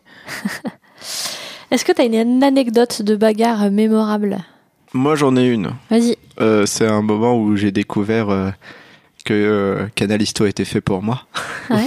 Euh, en fait, c'était euh, ben, en plein conflit. On se fait sur donc Canalisto. Les règles, c'est que on avait le droit à pousser, choc avec bouclier, coup à la tête. À partir du moment, de toute façon, vous ne pouvez pas vous battre si vous n'avez pas le minimum syndical. Ça veut dire un gambison, des gants, un casque et un, du gambison et un, et un gambisonné sous le casque. Si vous n'avez pas ces cette ça, c'est pas la peine en fait. C'est vous n'y allez pas. Et donc euh, je me battais, euh, on se battait dans la neige et euh, derrière nous il y avait une sorte de, de rigole assez creusée et avec de la neige fondue, donc ça faisait quand même bah, un fond d'eau quand même qui était Ouais, pas non plus déconnant quoi. de- Et en me battant contre un gars, ce qui se passe, c'est que je l'attrape et je le jette derrière sans penser à la rigole qui était derrière moi. Et je continue à me battre et tout d'un coup je tourne la tête et je vois le pauvre gars qui est en armure lourde, la tête la première dans la rigole, dans l'eau, donc le casque et la tête dans l'eau comme ça. Et là bah moi je panique parce que et merde, donc je commence à le, à- je le ressens parce que sinon c'est, bah, je sais pas si c'est la noyade ou pas, mais les conditions sont pas ouf. Et euh, je lève le truc, j'ai de enlever mon cas, je m'excuse au moins une centaine, ouais, peut-être centaine de fois en peu de temps, quoi. Et, euh, je, et je vois l'arbitre qui est derrière moi, quoi, qui me regarde. Et euh, j'étais là en mode, ben, tu presque en train de lever les mains, en disant, je suis vraiment désolé, quoi, en disant, je vais me faire dégager parce que, ben, euh, c'était autorisé, mais c'était pas, voilà. C'était pas ouf. Il, y avait- il fallait voir l'environnement, quoi. Et t'as le regard qui fait, mais c'est ça qu'on veut voir. et euh, ben, je fais, ok. Et puis tu enlèves le casque et tu dis, bah, gars, bah, je suis tellement désolé. Et il me fait, ah putain, c'est chiant. Et je continue, je suis désolé. Je dis, non, mais c'est pas ça. C'est que l'eau froide, elle est rentrée dans le gambison maintenant. et à ce moment-là, j'ai dit, où je suis. mais euh, j'étais en disant, je sais Dans pas où je suis, mais, élément, mais là. je suis bien là, Dans en fait. élément. Et en fait, euh, voilà quoi. C'est vraiment l'anecdote, c'est vraiment le truc qui m'a le plus marqué et je me suis dit, en fait, c'est là où je dois être. Ok, ça marche. Quelqu'un d'autre a une autre anecdote? Un très bon souvenir, c'était sur le, le BCB il y a deux ans, où euh, en partant d'une équipe que, de gens que je connaissais quasiment tous, mais qui ne se connaissaient pas entre eux, donc je ne savais pas du tout si ça allait prendre. Et la mayonnaise a pris de ouf. Même des gens qui étaient célèbres parmi leurs amis pour être des gros lâches d'archers, bah, on- m'ont suivi. Et vraiment ce côté où t'es là et t'es avec tes neuf gars, et filles d'ailleurs, et tu sais que là, tu, tu les as prévenus et t'es en, en, en embuscade dans un fossé. T'as 5 mètres de ronce avec des troncs en travers. Et ton but, c'est de flanquer les mecs en face.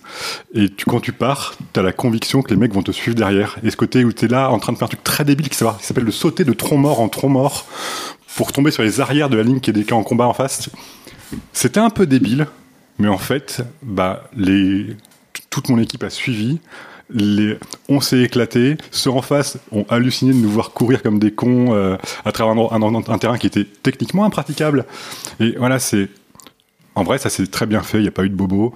Mais il faut juste des gens qui sont suffisamment intelligents et un peu cinglés pour te suivre sans trop poser de questions. Et il y avait vraiment une, ouais, un effet de groupe, un effet d'action un peu débile, mais tellement classe. Et, ça, t'es es là, tu fais. On était cons, mais putain, on le refait quand, quoi. Ouais, t'as une anecdote euh, Ouais, je viens de la voir. Et ça me fait rire parce qu'au moment où je l'ai eue, en fait, elle est un peu dans le même genre de Carva. pas trop. En fait, c'était à Drakeris 2. Euh, non, 3. 3, c'était le premier GN qui se faisait d'ailleurs sur euh, Oz, Oz, ouais. euh, Oz, un autre monde. La Donc, conquête le des terrain, valeurs. euh, était encore, euh, disons, avec quelques petites routes terriers, beaucoup, beaucoup de chardons. Et euh, on jouait des gréco-romains, donc en sandales et en jupette. voilà. Ah, Et on était euh, Ah. à un moment où il y avait des problèmes de ressources, il n'y a pas grand monde qui voulait sortir, se battre et tout. Et il y avait un groupe de nains qui commence à, à attaquer le, le camp. Et il y avait euh, deux, trois pauvres camplins qui étaient en train de se faire défoncer par une ligne de euh, une quinzaine de nains. En plus, les nains euh, à draquer, ils ont le droit d'avoir euh, genre bouclier, euh, arme de main dans l'autre. Donc euh, c'est un peu, voilà, petit, trapu, euh, armuré, euh, voilà. Ne faites pas ça, c'est dangereux et stupide. Oui, ouais. Il il s'est fait que c'était un peu ça. Et il y avait en fait, c'était dans, dans le champ. Il y avait un, et en fait, s'il voulait passer dans l'autre champ, fallait passer sur une petite passerelle. Donc on se mettait en hors-jeu pour passer et continuer plus loin. Et moi, je regarde ça, je vois qu'il n'y a personne qui se bouge euh, des légions pour aller aider. Donc euh, je prends quatre gars de mon équipe, non, trois gars de mon équipe, donc on était quatre. Donc euh, on était que des, des sandales jupettes. Je dis bah venez, on va les aider. Ouais, ok. On a pris nos boucliers, nos lances. On a couru en sandales dans les chardons, du coup, en hurlant. Effet de groupe. Euh, on fonce vers le groupe qui était donc il y en avait deux qui étaient déjà à terre, les pauvres et les nains allaient commencer à revenger. Donc on fonce à 4 contre 15 en train de foncer. On voit les nains qui reculent et qui, qui se mettent en hors-jeu pour passer la passerelle. Parce qu'on venait d'arriver pour leur taper dessus et on les a fait reculer sous l'effet de surprise. Et on dit bah attendez, on se met en hors-jeu, on vous suit, on continue de l'autre côté pour la sécurité physique. Ils disent non non, on, on, on part.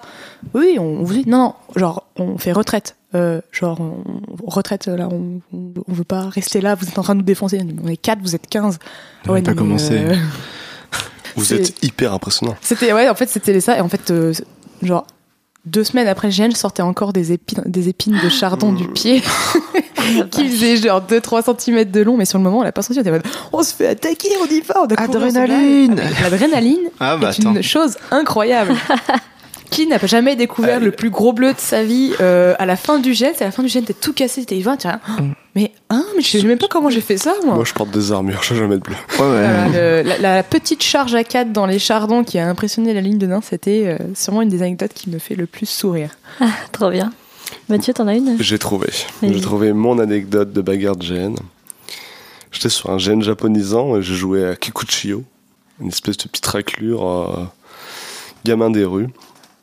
Et euh, il y a un méchant qui attaque les copains. Et euh, il est en train de les défoncer avec son bâton parce qu'ils sont nuls. Et il me prend, je sais pas, la, la action de grâce. Je saute littéralement au milieu de la bagarre avec euh, les deux copains et le mec en train de les défoncer avec son bâton, en criant un, un kiai de, de film de chinois là. vous m'excuserez de l'expression, mais vraiment le grand cri euh, de ninja. Et je vois tout le monde littéralement se figer. Et ça dure plusieurs secondes. Je, je me dis, mais il y a un truc là qui se passe, j'ai pas compris, c'est pas grave. J'attrape le bâton du, du- du méchant. Toujours rien qui se passe, de longues secondes s'écoulent, et puis allez-y, tapez-vous. Et là, tout à coup, tout a repris comme dans un film, et c'était une belle bagarre. Excellent. T'as rendu surpris les gens en face. Ah, bah après, je m'appelais Kikuchio, le chevaucheur des vents, déf- euh, détenteur du cri sacré. Le genre de truc qui devient légendaire. Ah bah, je vais des rues, il faut bien que je m'élève. Hein. Euh, du coup, on a bien parlé de votre euh, rapport avec la bagarre en GN. On va passer d'un point de vue un peu plus général maintenant euh, sur euh, sur comment dire sur des aspects un peu plus euh, comment dire un peu moins personnels la bagarre en GN. Euh, ma première question c'est euh, est-ce que pour toi la bagarre en GN c'est une discipline de combat à part? Ou est-ce que genre euh, être bon dans un autre dans une autre sorte d'escrime ça vaut tout autant en GN Par exemple, est-ce que être bon en AMHE ça veut dire être bon en combat de GN Euh, voilà. J'ai une réponse avec des statistiques. Vas-y, donne-nous les statistiques. J'aime les stats. Est-ce que c'est les mêmes chiffres que Léonard? Non, non, c'est pas moi qui l'ai fait, cette statistique, elle est Wow. sérieuse. Quoi Euh, ta gueule. Euh, dans l'escrime à deux mains, euh, des épées longues, euh, 70% des techniques, c'est de l'estoc. Ouais. En AMHE, il n'y a pas d'estoc. Donc il reste 30%. Le reste, c'est la tête. Et c'est 70%. En AMHE 70%. Ouais, en GN, en en GN. AMHE, la- 70% des techniques, Sont en vous apprenez avec une arme à deux mains, Ouais. Ouais. avec la longue épée, c'est de l'estoc. Ouais, d'accord. Voilà. Et en effet, majoritairement, on va frapper à la tête. Donc, être un bon AMHR va vous donner des très bonnes bases pour faire de l'escrime de GN, mais va pas faire vous un bon combattant de GN. Ok. Voilà. Ou va vous faire de vous quelqu'un de trop dangereux. en effet, j'ai connu quelqu'un qui n'avait fait que des AMHE, qui est arrivé dans le monde du GN, et elle a défoncé toutes les têtes. C'est un gros problème. Donc non, je, oui, la- l'escrime de GN, entre guillemets, serait une discipline à part, si c'en est une. Euh, j'ai pas d'avis là-dessus. Ok. Et euh, je pense qu'être bon en AMHE donne des très bonnes bases pour euh, se chamailler avec des épées de GN. Je précise que je parle de la MHE, mais ça vaut pour. Oui, euh, oui, non, mais on pourrait faire du bon, kendo, toi, tu parles, euh, hein, de l'escrime euh, olympique.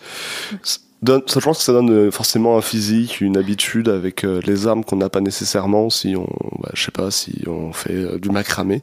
Ouais. C'est pas une critique, c'est très bien le macramé, mais euh, ne c'est fait moins pas de vous utile le... pour donner des savates en GN. Exactement. Conditions physiques et notion de distance, c'est vraiment ça qui est Oui. utile. Je pense que faire du Krav Maga, c'est plus intéressant, par exemple. Lauriane, euh, qu'est-ce que t'en penses? Euh, je pense que c'est vraiment une discipline à part, Ouais. donc euh, que beaucoup peuvent appeler effectivement euh, l'escrime ludique. Ouais. Personnellement, je pense que l'escrime euh, de spectacle et de touche que j'ai pu faire en reconstitution m'a donné effectivement des bases, donc des bases de placement. Mhm. On en parlait tout à l'heure des bases de ligne aussi. Euh, comme beaucoup de sports, ça peut donner des bases de cardio et de musculature. Parce qu'effectivement, manier une arme, même si c'est en mousse, ça joue beaucoup sur le poignet, ça joue beaucoup sur une stature, sur les jambes. Euh, une personne qui ne touche son arme que trois fois dans l'année quand il va en GN, qui ne s'échauffe pas, a des risques de blessure. Ça, c'est mon petit. euh, Et d'être dangereux. et d'être dangereux, c'est mon, mon petit côté euh, déformation professionnelle. Mais euh, faire de l'escrime ou des arts martiaux d'armes à côté, clairement, ça peut aider sur le cardio, sur la stature, sur le comportement du corps global, parce qu'on sait comment faire. Par contre, clairement, il faut effectivement faire attention à toujours différencier. Moi, j'ai fait la reconstitute après, donc je savais adapter. Une personne qui a effectivement fait de la MHE, de la reconstitute pendant longtemps, même sur le contrôle du coup, passer d'une arme qui fait 1,5 kg à 200 grammes, euh, les coups béliers, c'est pas la même. Donc il faut savoir contrôler son coup. Et il vaut mieux essayer de manier un peu l'arme. Aussi, au niveau de, de bah, évidemment, la balance de l'arme, c'est pas du tout la même chose. Donc il y a un temps d'adaptation. Donc je pense que ça ne fait pas forcément un bon escrimeur d'AMHE, de, d'escrime de spectacle, de touche, ne fait pas un bon escrimeur de GN forcément. Par contre, ça donne des bonnes bases sur euh, le cardio, la stature, l'entretien, puis la technique autour du combat, de voilà euh, comment on se place pour une ligne, comment on se combat, euh, voilà. Hmm. Mais il faut toujours adapter pour Ouais. éviter de se blesser, de blesser les autres. Et, et oui, d'y trouver son jeu. Parce que si on se dit comment ça, moi je voulais faire l'ancien en GN, comme ça j'ai pas le droit à les stocks. Ah, oui, oui. Mm. C'est comme les armes à effectivement. les- on a beaucoup moins de jeux en lancier en GN que euh, en, en reconstitute. Mais on peut trouver son jeu quand même. T'es pénible parce que je serais très d'accord avec toi. Ah, ça c'est le problème quand on tourne, c'est qu'à chaque fois, Zut, ils ont tout dit Ouais, c'est ça. Non, après, s'il n'y a rien à rajouter, on rajoute. Non, il n'y a rien. à rajouter. euh, les appuis, des choses comme ça. Les gardes aussi, que je trouve quand même euh, ben, une bonne garde, euh, des, des- les bons appuis, parce que beaucoup de, que je- de mon expérience, beaucoup, beaucoup d'accidents sont dus à des chevilles, euh, au fait que la personne était mal positionnée dans la garde, n'était pas en bien équilibré dans sa façon de se battre et euh, sur son jeu dans son jeu de jambes, ben en fait, il, en est tombé, il s'est fait mal en fait. Et euh, Bon, après, c'est facile. Je pense que c'est facile. T'as pas besoin d'avoir 10 euh, années d'AMHE pour au moins avoir une bonne position et une bonne garde. Mais moi, souvent, ce que j'ai vu euh, de la part des, gens dans mon entourage qui pratiquent la MHE, qui donnent des cours d'AMHE, c'est souvent des gens qui sont, euh, euh, ils donnent des conseils. Ils sont pas là euh, pour. euh, j'ai la chance de pas avoir. Ils sont bienveillants. Ils donnent des conseils. Ils donnent des gardes. Ils donnent des. Ils donnent des conseils pour les gens qui débutent parce qu'ils sont pas là dans une déjà ils ne sont pas dans une optique de dire euh, on est plus fort Euh, ils sont souvent là pour dire bah, mets ta garde comme ça mets-toi comme ça ce sera mieux ne serait-ce que pour tes pieds pour éviter de te faire les chevilles mais euh, après comme vous l'avez dit hein, c'est beaucoup de coups qui t- en gêne sont interdits donc euh, bah pff, ça sert pas plus que ça mais je, je rejoins tout le monde la musculature euh, la garde la pose l'endurance, le cardio, et que quand tu joues un soldat, ben il faut euh, être un peu crédible aussi en tant que soldat, quoi. Ce que je rajouterais du coup à tout ça, c'est euh, déjà je suis près d'accord à tout ce qui a été dit, mais il y a Cependant, cependant, ce qui manque, c'est en vrai, c'est faire des pratiques martiales autres, voire même aussi juste des pratiques physiques. C'est-à-dire que des gens qui ont un bon niveau de danse vont être des meilleurs combattants parce qu'ils ont une notion de leur corps, une notion de leur équilibre et de leur appui qui est super important. Et en fait, la- moi, pour avoir pratiqué aussi pas mal de, de sports de combat différents autour du souvent de- du combat à arme blanche, bah, c'est super intéressant pour aller piocher dedans les choses qui sont compatibles avec du gène. Et par contre, et ce qui est super important, et ce que beaucoup trop de gens oublient, et j'ai tendance à être un peu méprisant et très très peu compatissant envers ces gens-là, c'est ceux qui vont avoir l'argument de ah mais faut me comprendre, j'ai fait ça, j'ai des réflexes. Bah tu es un gros con qui n'est pas capable d'aller s'adapter. Et oui, en, je suis d'accord. C'est tu fais de l'escrime olympique, c'est que de l'estoc. Tu fais de l'escrime artistique, tu vises la tête en amorti, du coup c'est moins grave. Tu fais du médiéval, t'as de l'armure, du coup tu t'en fous un peu. Je grossis le trait volontairement. Tu fais de l'MHE, on a des protections, des simulateurs, du coup on peut pousser les coups beaucoup plus. Et c'est super cool de faire ça dans ces cadres-là. Mais on est du gène, il y a des règles. Et si tu n'es pas foutu de combattre autrement qu'en du béour, bah tu fais que du béour et tu fous pas tes pieds sur un terrain de GN. Après, le terrain de GN est pour tous, par contre, tu respectes les règles et c'est ta responsabilité de faire attention aux autres. Et si tu n'en es pas capable, bah c'est pas grave. Tu vas jouer scribe, tu vas jouer mage et c'est il y, a- il y a zéro souci. Mais si tu n'es pas capable de te contrôler sur un terrain de combat, n'y va pas. Ouais, j'ai un- on, a, on a un ami commun d'ailleurs qui, euh, qui du coup fait pas de combat de GN parce qu'il a trop de réflexes de taper euh, derrière la tête Ouais. et que du coup il dit euh, bah, je suis dangereux, euh, bah, je vais pas aller me battre en GN. mais. Je connais un autre gars effectivement qui fait de la reconstite et qui dit euh, moi si je Ouais. ferais du gène je me battrais pas parce que un ça va me frustrer de devoir retenir mes coups et je sais que je serais dangereux. Mais c'est bien de reconnaître, c'est très bien justement, C'est- plus responsable que de dire effectivement sur le terrain. Mais non, c'est absolument pas une, mais c'est absolument pas une excuse et ça. Enfin, des gens ouais, qui me l'ont ouais. sorti ou des orgas qui m'ont sorti ça, c'est- t'as as envie d'être méchant et t'as envie, Ouais. t'as envie de foutre des beignes. Puis parce quand que il- on te dit en plus quand il te dit ça, genre oui je fais ça à haut niveau, ben, techniquement à haut niveau, c'est que t'es plutôt capable de Te maîtriser. de te maîtriser en fait. C'est Bah, genre j'ai un haut niveau en ça. Même- Oh, et donc normalement tu devrais être plutôt moteur, tu devrais être plutôt en mode ben oui je peux clairement vu que j'ai un haut niveau je peux clairement me gérer quoi. Surtout que la maîtrise de soi est un peu la Ouais. base de quasiment tous les arts martiaux, et je parle d'arts martiaux au grand sens du terme, donc européens, occidentaux, tout ce qu'on veut, c'est la maîtrise de soi, le respect de l'autre, enfin c'est Ouais. la base d'un art martial. Ouais, ouais, bah c'est pour ça et quand t'entends ça et que tu dis mais euh, pourquoi tu te comprends comme un trou du cul alors c'est Et, pour revenir là juste sur la question qui était en cours, un truc que je trouve ultra positif depuis, euh, on va dire, euh, 5-6 ans, c'est que justement, comme la MHE, l'art concite se sont démocratisés, que c'est des milieux qui sont qui s'interpénètrent beaucoup plus, et ben on a aussi vachement de gens qui eux ont compris ça et qui ont intégré dans la pratique de GN des choses qu'ils ont appris ailleurs, et tu te retrouves avec des combats super beaux parce que des trucs très quali visuellement, avec des coups, des gardes qui sont impeccables, parce que c'est juste des gens qui ont envie de faire ça, mais qui respectent les consignes du gène. Ils ont enlevé ce qui était pas, ce qui était pas possible. Mais du coup, je trouve que tu as une vraie augmentation du niveau de ce qu'on peut voir en gène par des gens compétents. Et, et, mon grand rêve secret, c'est que ça inspire les gens et qu'on en parlait tout à l'heure, mais qu'ils aillent s'entraîner et apprendre et qu'ils soient moins cons. euh, quid du chambara C'est quoi? c'est alors du coup si c'est pour ceux qui, qui connaissent, hein, je pense sinon ça va être. C'est un bout de tissu que tu mets autour du cou et tu. C'est un, un, art martial euh, qui vient, je crois, du Japon. D'Inde, non? Je pensais que c'était Inde. Bah, c'est sur les légendes. je, vais, je, vais, vérifier sur Wikipédia, je, je, reviens. Je ne connais pas énormément, mais ce que je sais, c'est que c'est un combat où tu te bats avec des armes en mousse et euh, qui a à peu près, je crois, euh, des, des, propriétés un peu pareilles que le GN, mm. genre pas des stocks et pas de coup à la tête. Alors non, justement, le Shambara de mémoire, ça vient à la base, c'est un style de film japonais, oui. et c'est en fait ça veut dire le fracas des armes. Et donc c'est quelque chose, en gros, c'est du kendo soft pour des gens qui veulent pas se prendre la tête. Donc justement, c'est à des masques façon un peu masque d'escrime, mais euh, plus plastique parce que tu peux toucher la tête. C'est des armes qui, sont, qui ressemblent à des épées boudins. Et en gros, c'est tu vas très vite tu mets de la petite touchette à, toute vitesse.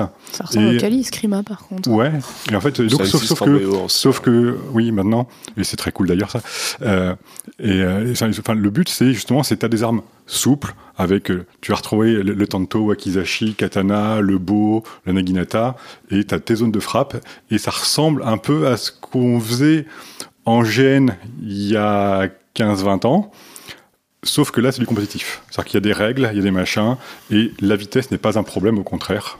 Et c'est pas fait pour être bon. Et du coup, est-ce que pour toi, être bon en chambara, ça veut dire être bon en combat de gène Absolument pas, parce que je crois que c'est pire. Que... Enfin, alors c'est complètement un jugement de valeur, je suis désolé. Euh, c'est que justement, ça, ça, pousse les gens à aller vite à tout prix. Okay. Et de jouer sur le fait que les armes sont très safe et tu as des protections pour aller très très vite. Sauf que les armes de gène, la plupart, sont pas du tout compatibles parce qu'elles sont beaucoup trop raides euh, parce qu'il y a une fibre de verre dedans et pas juste un petit PVC, elles sont plus lourdes, la mousse a pas le même impact, donc vouloir combattre aussi vite, c'est plus accidentogène. Après, c'est comme, tout, comme on disait avant, c'est pour le côté apport, conditions physiques, cardio, maîtrise de soi, c'est super intéressant, mais c'est pas une panacée, quoi. Ok. T'allais dire un truc Non, j'ai regardé la définition, c'est ce qu'a dit Carba. euh, Quelqu'un d'autre avait un truc à rajouter là-dessus Moi, ça me fait penser beaucoup au Kali Eskrima, pour le coup, qui, euh, là, est un art philippin, si je dis pas de bêtises, qui est d'ailleurs un des arts martiaux les plus pratiqués euh, pour euh, la cinématographie. Beaucoup des, des chorégraphies de combat euh, aux épées, tout ça, notamment Star Wars et tout, est basé sur ce qu'on appelle le Kali Eskrima, donc un art avec, avec deux bâtons euh, qu'on pratique. Moi, j'en ai pratiqué un petit peu à Lyon, justement. Et il y a l'aspect compétitif qui se fait aussi, avec, du coup, avec des bâtons en mousse, euh, avec casque, protection plastron et tout ça. Ou pareil, il faut essayer de mettre de la touche rapide. Euh, et du coup, ça s'inspire un petit peu de... Alors, je connaissais pas beaucoup le chambara, j'en avais entendu parler. Je connaissais le, effectivement le style de cinéma japonais. Je ne savais pas qu'il y avait un, un sport là-dessus, c'est cool. Et quand j'ai vu le style compétitif du Kali escrima, je me suis dit, tiens, ça ressemble un petit peu. Mais effectivement, comme disait euh, Carba, c'est du compétitif. Il y a du plastron du casque, donc on se dit effectivement, en GN, tout le monde n'a pas de casque. Euh, et du coup, tu essaies d'aller vite, tu essaies de frapper fort, parce que c'est mousse contre mousse, et c'est faut gagner, quoi. Ça mm. reste de la compétition, c'est de la gagne. Donc, de base, même si dans la compétition, on est censé avoir le respect, le fair play, machin, c'est pas la même optique que, comme on dit depuis le début, le jeu du GN. Ouais. C'est censé y avoir. Tout est dans le sensé, malheureusement. Euh, est-ce qu'on n'a pas du tout parlé des armes à feu euh, jusqu'à présent, enfin des simulations d'armes à feu euh, en GN Est-ce que pour vous, ça, enfin tout ce qu'on a dit avant, ça marche aussi pour les, comment dire, les combats aux armes à feu ou pas? Et pourquoi? Pour moi, pour les armes à feu, je vois actuellement ça comme euh, des armes type support.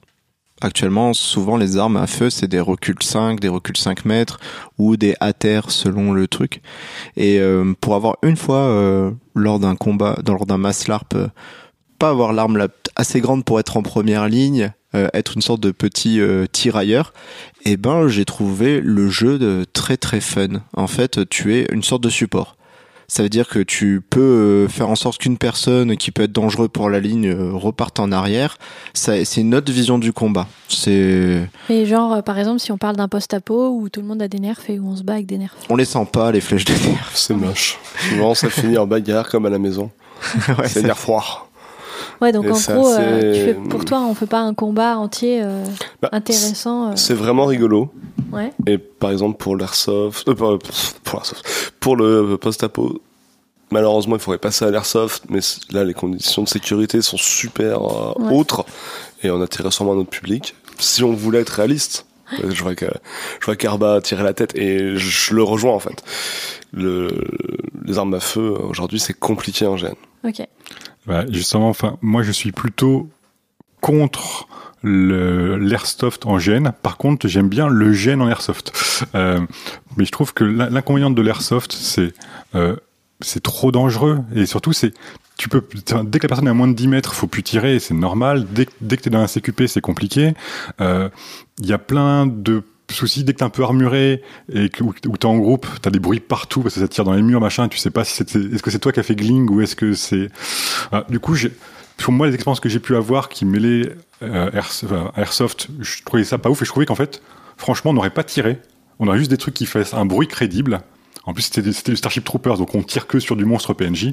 En fait, avoir une réplique qui tire n'a aucun intérêt. J'aurais eu un gros nerf, dix fois plus gros, avec un petit micro dedans qui fait un bruit de blaster. Ça aurait été beaucoup plus éclate, par exemple. Et après, bah, comme dit Léonard, c'est compliqué d'avoir comme l'épée, enfin avec l'arme, il y a un côté objectif de la touche qui est assez simple à arbitrer et assez simple à, jouer en bonne intelligence. L'arme à feu, du coup, entre l'enrayant, est-ce que tu as bien visé ou pas, c'est compliqué. Le nerf, c'est très cool à courte portée. Mais en fait, ça vient, encore une fois, on est juste sur du fair play parce que tu les sens pas toujours. Dès qu'il y a un coup de vent, tout s'envole. Donc, c'est complexe. Ou alors, on est sur des choses euh, plus euh, paramétrées. Et moi, on m'a raconté choses comme ça sur du duel au pistolet. Au fait, c'est une résolution par carte à jouer qui, qui gagne. Et du coup, l'arme devient un support de jeu. C'est intéressant, voilà. Après, c'est heureusement, on n'en trouve pas trop. Ou alors, c'est une expérience que je n'ai pas vécue, mais qu'on m'a reportée, euh, dont toi, sur euh, le boucanir, où euh, l'arme à feu, c'est ton mousquet que tu mets vraiment trois plombes à recharger, tu tires ton pétard, s'il pète pas, bah, c'est un- t'as fait, t'as fait long feu. Et il n'y a Si pas ça de projectile. il y a pas de projectile. C'est la personne en face qui joue le truc. Et là, en vrai, je trouve ça très bien. Et le côté de, bah, tu tires, et la personne, elle va considérer est-ce qu'elle se l'est pris, est-ce qu'elle est morte, est-ce que c'est lui passé à côté. Ça, ça marche mieux, mais les armes à projectiles, en plus légers, compliqué. Ok. On n'a pas, trouvé la bonne façon, je pense, de le faire bien et bien intégré. Moi, je suis plutôt d'accord. J'ai déjà fait un gène airsoft. Donc, full airsoft, c'est sympa. C'est un autre type de jeu. Mais effectivement, il vaut mieux avoir euh, un bon respect des règles parce que, ayant pris une balle en nocturne d'un sniper à moins de 5 mètres, euh, j'ai cru que ça m'avait fait un trou dans la joue. C'était pas loin. Euh, c'était de nuit. donc, j'étais en camo. Ils pensaient que j'étais plus loin. Pas de chance, j'étais plus près. Donc, c'est vrai que c'est plus dangereux. Il faut que ce soit cadré. Euh, de l'airsoft en GN, comme nous on en pratique avec euh, Armand ça, euh, je suis d'accord avec Arba, c'est un gros non, parce qu'il faudrait que tout le monde ait des lunettes. Je pense que c'est quand même compliqué, puis même si on met l'arme en travers, je pense que l'arme se prend un trou avec la bille, ce serait dommage. Donc, et les nerfs, c'est vrai qu'on le sent pas beaucoup. Donc, support de jeu, oui. Euh, même sur le fait l'aspect notamment quand ils sont très rares dans des medfans en mode qu'est-ce que c'est que ce truc c'est encore très rare ils peuvent parler là-dessus essayer de découvrir ce que c'est euh, faire du jeu d'ingénierie, de ressources, à la rigueur, ça peut être sympa. Mais euh, mêler euh, les armes à projectiles au GN, c'est vrai que c'est compliqué. Ou sinon, pour revenir ici, en post-apo, avec un très très très violent contrôle des munitions. Et là, tu as un jeu, c'est le mec qui te braque, tu sais pas s'il est chargé ou pas, mais tu sais qu'il n'y a, pas pouvoir défourailler 5 personnes, mais par contre, il peut te buter toi. Et donc là, il y a un truc intéressant, mais on n'est plus sur du combat, on est plus sur la relation inter-personnage, où là, c'est plus pertinent, je trouve. Mais par contre, il faut que ce soit une ressource rare, sinon ça finit en fusillade dans tous les sens, et c'est injouable, et, et c'est inarbitrable. Est-ce que la bagarre c'est fait pour tout le monde? Non. c'est comme le GN. Tout le monde peut faire du GN, mais les gens ne peuvent pas faire tous les GN. Ok. Et la, et la bagarre, c'est si tu es sanguin, si tu, es, si tu as une mauvaise santé, si machin, c'est, c'est sans doute une très mauvaise idée. Il y a plein de choses comme ça. C'est, si c'est trop violent, si tu sais pas te contrôler, c'est une mauvaise idée. Si t'as pas envie d'avoir, si t'es pas prêt à te prendre un mauvais coup parce que des coups dans la tête, des coups dans les parties, on en donne auras. tous, on en reçoit tous. On s'excuse, comme des cacas, parce qu'on a fait de la merde, mais euh, voilà, ça arrivera. Si tu n'es pas prêt à accepter ça, ne combats pas. Je rejoins, un- si tu as peur de te faire mal, euh, tu arrives à avoir des bleus quand tu fais des combats d'oreiller limite avec tes petits frères et sœurs. Donc forcément, un jeu où il y a un peu de bagarre comme ça, ben tu vas avoir des bleus. Et ça, c'est c'est comme ça quoi. Donc euh, si tu te sens pas euh, d'avoir mal, de- non pas d'avoir mal, je vais pas dire ça comme ça parce que c'est tu as le risque de te faire mal, Mhm. le risque de te prendre un mauvais coup qui est pas intentionnel parce que ben avec l'adrénaline de toute façon puis quand t'es dans le truc c'est c'est pas voulu quoi Le chaos. Puis tu- voilà. psychologiquement, c'est pas forcément facile parce que les gens Ouais. sont violents euh, Ouais, ouais, bien sûr. envers nous, quoi. mais euh, ouais voilà si moi je rejoins si t'es ou même euh, si physiquement aussi si c'est physiquement ben t'as une santé fragile ou c'est un peu éprouvant euh, ben déjà te faire les peut-être les les deux kilomètres de marche euh, poireauter une heure en plein cagnard ben c'est voilà c'est ou être dans le froid dans la pluie ben c'est des choses aussi qu'il faut faut penser à ça quoi Ok. Lauriane? Bah, plutôt le même avis. Effectivement, je pense que tout le monde peut vouloir tester, ça peut intriguer, mais il y a plein d'autres aspects dans un GN qu'on peut aborder. Déjà, si on n'est pas sûr, si on est un en mode allez, faut que je le fasse parce que le reste de l'équipe y va, euh, si on part de ce principe-là, faut pas y aller. On va passer un mauvais moment. Euh, Il y a risque de se blesser, il y a risque d'être frustré. euh, les autres vont peut-être pas forcément non plus profiter du jeu parce qu'ils vont en faire attention ou quoi que ce soit. Il faut toujours faire attention aussi à ses coéquipiers. Donc tout ce qui est effectivement santé un peu fragile, tendance aussi à ne pas trop aimer les les, grosses masses, l'agitation, parce que mine de rien, un, champ de bataille, bon ok, il y a des champs de bataille à 20 contre 20 sur un, un GN un peu à moyen, euh, petit ou moyen effectif, mais sur un champ de bataille, à- on est effectivement même déjà 150 contre 150, ce qui n'est pas forcément le plus gros qu'on peut trouver en France ou ailleurs. Euh, Il y a euh, 100, 200, 300 personnes sur le, sur le champ de bataille, ça se bat, c'est agité, ça gueule dans tous les sens, euh, les arbitres n'ont pas l'œil partout. Euh, c'est effectivement du jeu de violence, donc euh, les gens sont agressifs envers nous euh, pour le jeu, mais quand même. Donc ça Les personnages sont les agressifs. personnages, merci de me reprendre. Les personnages sont agressifs, donc ça fait quand même une ambiance que tout le monde ne peut pas forcément supporter. Donc c'est peut-être à tester, mais je ne pense pas que la bagarre soit faite pour tout le monde, et c'est tant mieux. Parce qu'il faut du jeu de bagarre, il y en a qui vont adorer du jeu d'érudisme, il y en a des gens qui vont aimer la bagarre et qui vont pas pouvoir faire du jeu de commerçant, de diplomate, de politique. Il faut de tout pour tout le monde. Ok, Mais tout le monde ne peut pas tout faire. ça marche. Mathieu? Utopiquement, j'aurais j'aurais dit oui en premier abord, et puis je vous écoute, et je trouve que vos arguments euh, sont tous sensés et bien. Euh, je pense qu'il faudrait que la bagarre soit accessible à- au, au plus grand nombre dans un GN, que ça soit euh, pas nécessairement euh, de la ligne, mais par, parfois une escarmouche ou juste une bagarre de taverne, parce que ça peut quand même être des moments très sympas, très drôles, où on joue euh, à se, se, se- se chiffonner au final. Mais oui, en effet, je, je me range majoritairement à vos avis. Vas-y. Là, justement, c'est en ah. Après, en étant extrêmement ouvert d'esprit, euh, on peut toujours adapter. C'est-à-dire que moi, C'est pour- sur, sur des animations, j'ai fait ça avec des gamins. Ouais. Et tu peux adapter du combat à des gamins. Tu peux adapter du combat avec des personnes âgées. Tu peux adapter du coup. enfin, Mais par contre, à chaque fois, tu vas viser. De la même façon, c'est euh, BCBCH. T'as envie de bourriner, t'as envie de te prendre des mecs en armure qui te tirent la tête en avant. Bah, tu peux. C'est- paramétré pour. Oui. Euh, tu, tu es en mauvaise santé, tu veux faire du combat, tu as des GN ou tu as des règles de combat qui règlent ça. Donc il n'y a pas d'opposition réelle, c'est que de la simulation. Du coup, ta santé, ta praticité réelle à combattre, on s'en tamponne parce qu'il y a des règles qui gèrent ça à ta place. Donc c'est possible, mais en fait, ce qu'on appelle généralement le combat de GN, la ligne, meule, l'escarmouche, tout ça, c'est convient à beaucoup de monde, mais il y a vraiment des gens qu'il faut pas mettre dedans. Et après, sinon, on va tomber sur du type de combat très particulier qui va permettre de d'intégrer ces minorités-là, si on peut dire. Euh, qu'est-ce que que vous pensez de l'entraînement au combat de GN et est-ce que vous vous en faites? Est-ce que vous avez une routine? Euh, Est-ce que Moi, j'en ai fait, j'ai été un élève remarquable. Il ment. J'ai été un élève incroyable et euh, Tu de es un grande élève sagesse. dissipé, je le sais. Discipliné, euh, Clémentine. Non, non, non. ce Ton professeur ici présent euh, peut en témoigner. Non, mais euh, je pars du principe, quand tu incarnes un personnage, euh, il y a des choses qui ne trompent pas. Quand tu incarnes un soldat et que tu es nul, ah, genre tu sais pas te battre, tu sais pas tenir une arme, bah, ça craint un petit peu. Alors tu peux être un soldat dans, les règles perso où il y a eu des régiments, euh, des levées qui ont été faites comme ça, où tu joues euh, ben, juste un paysan à qui on a donné une épée et tu fais bravo, vous faites partie de l'armée. Je sais pas me battre, bravo, vous faites partie de l'armée. Maintenant il faut aller à la guerre. Et donc c'est crédible, mais... euh, j'ai un peu du mal avec l'idée que t'es la troupe d'élite et au final tu t'es pas une garde correcte, tu, tu risques d'être dangereux ou tu n- le combat n'est ça, ça ne te réussit pas à moins que dans ton dans le fleuve de ton personnage il y a toute une histoire qui permet de justifier ça.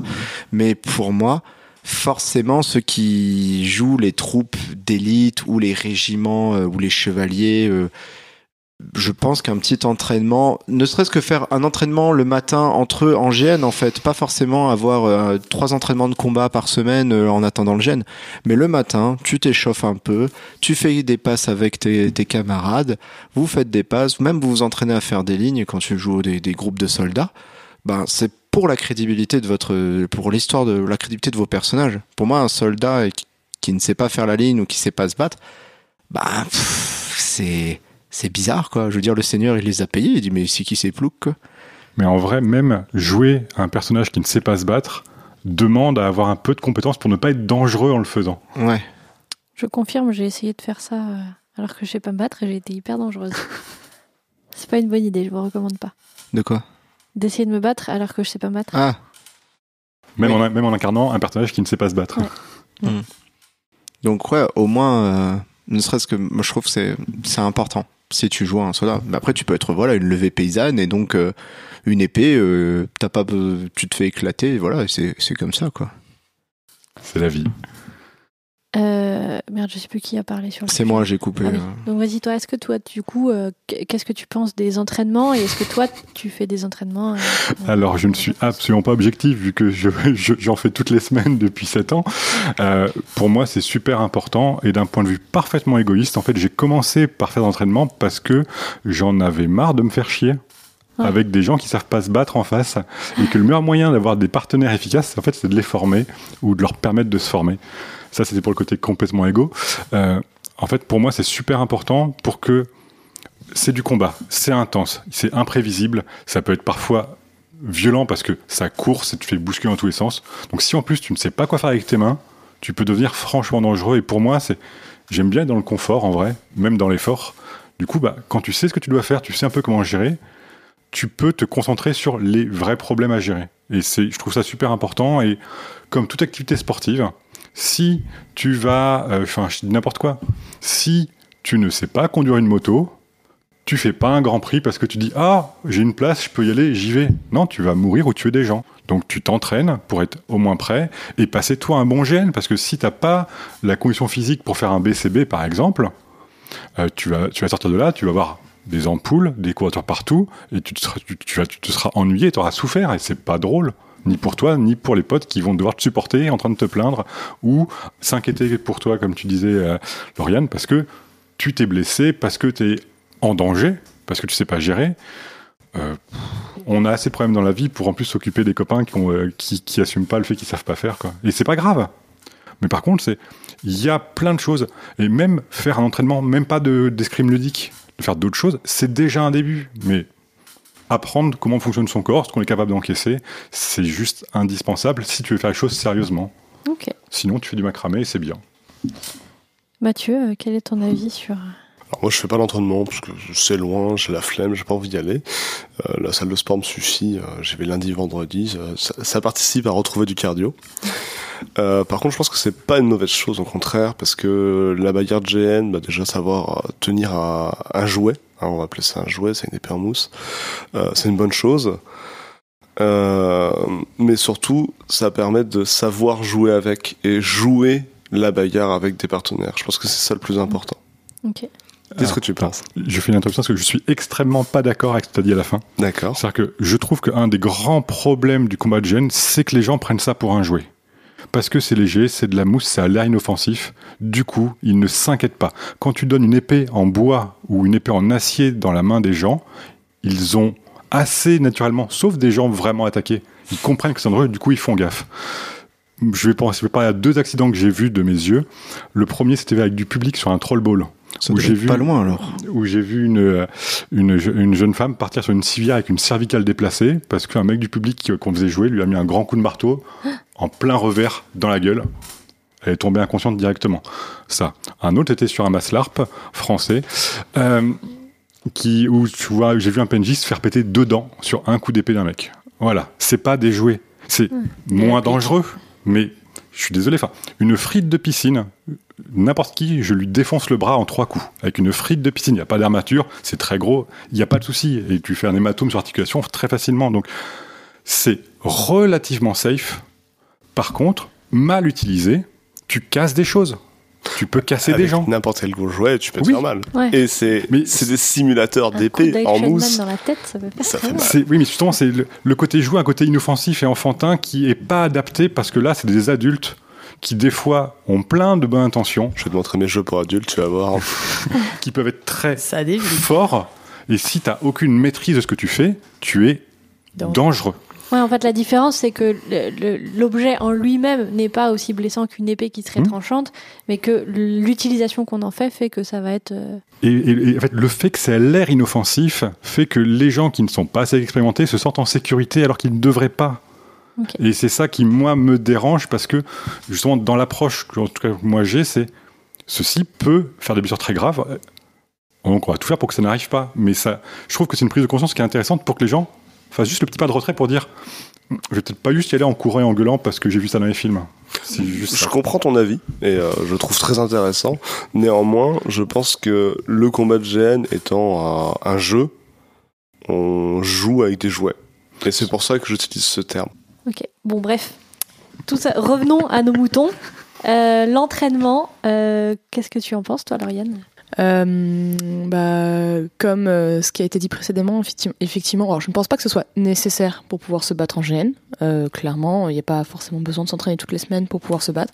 Cependant, je pense que c'est important d'avoir au moins eu une initiation au combat de- d'escrime ludique Ouais. pour effectivement savoir quel coup il ne faut pas faire, notamment les stocks, euh, taper là où il ne faut pas taper, euh, le contrôle des coups et apprendre effectivement que, on va dire, les épées, les outils qu'on utilise dans tous les cas, euh, peuvent ressembler effectivement à des jouets ou peuvent en être, mais dans tous les cas, mal utilisés, sont dangereux. Mm. Et donc, je pense que l'initiation à l'escrime ludique est importante, même si c'est juste un, un- une heure euh, ou deux euh, déjà avec euh, les gens du groupe quand on en a jamais fait pour qu'on montre ce qu'il faut absolument pas faire pour ne pas être dangereux pour soi et pour les autres. Ne pas aussi Bon, c'est bête, hein, mais abîmer ce qu'on utilise. Genre, les gens qui ont tendance à. J'ai envie de les taper, ceux-là, mais. mettre le bout de l'arme qu'on leur prête par terre, la laisser traîner. Et on, on voit la pointe de l'épée qui reste sur le sol. Non, c'est super dangereux ce que tu fais.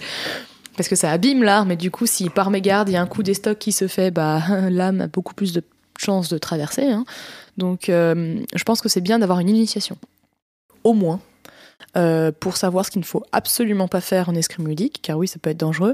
Après, un entraînement peut toujours aider. Euh, S'il n'y a rien qui est fait en parallèle, on, on parlait effectivement de la salle, des sports, des arts martiaux, tout simplement pour regarder la qualité physique et musculaire pour pouvoir faire un bata- une bataille sans problème, parce qu'effectivement, si je fais jamais de sport, jamais de salle, jamais d'entraînement, et que je fais euh, un GN euh, masse LARP de trois jours euh, de combat, euh, même si je suis bien équipée, même si officiellement j'ai fait beaucoup d'escrime ludique à 4 ans, mais que ça fait euh, deux ans que je fais plus de sport, euh, on va le sentir passer les trois jours de bataille. hein, ouais, parce ta que condition physique et puis La Ouais. cheville. Ouais, la cheville. Voilà. Et puis bizarrement, tu ne fonctionnes pas qu'avec de l'eau.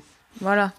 Donc il faut, faut, faut pouvoir le tenir, il faut, faut pouvoir s'entretenir. Donc euh, c'est un plus. L'initiation, oui. L'entraînement, pourquoi pas. Ok. Euh, du coup, quelqu'un que vous auriez convaincu et qui voudrait commencer à s'entraîner, euh, qu'est-ce que vous lui recommandez? Est-ce qu'il y a des choses qu'on peut faire chez soi pour s'entraîner? Est-ce qu'il y a des moyens faciles de trouver des, des endroits pour s'entraîner avec des gens? Qu'est-ce que vous recommanderiez? Alors, bah, pour, prêcher un peu pour la paroisse, il y a de plus en plus de clubs ou juste d'associations d'escrime ludique ça reste encore assez faible, mais c'est super intéressant.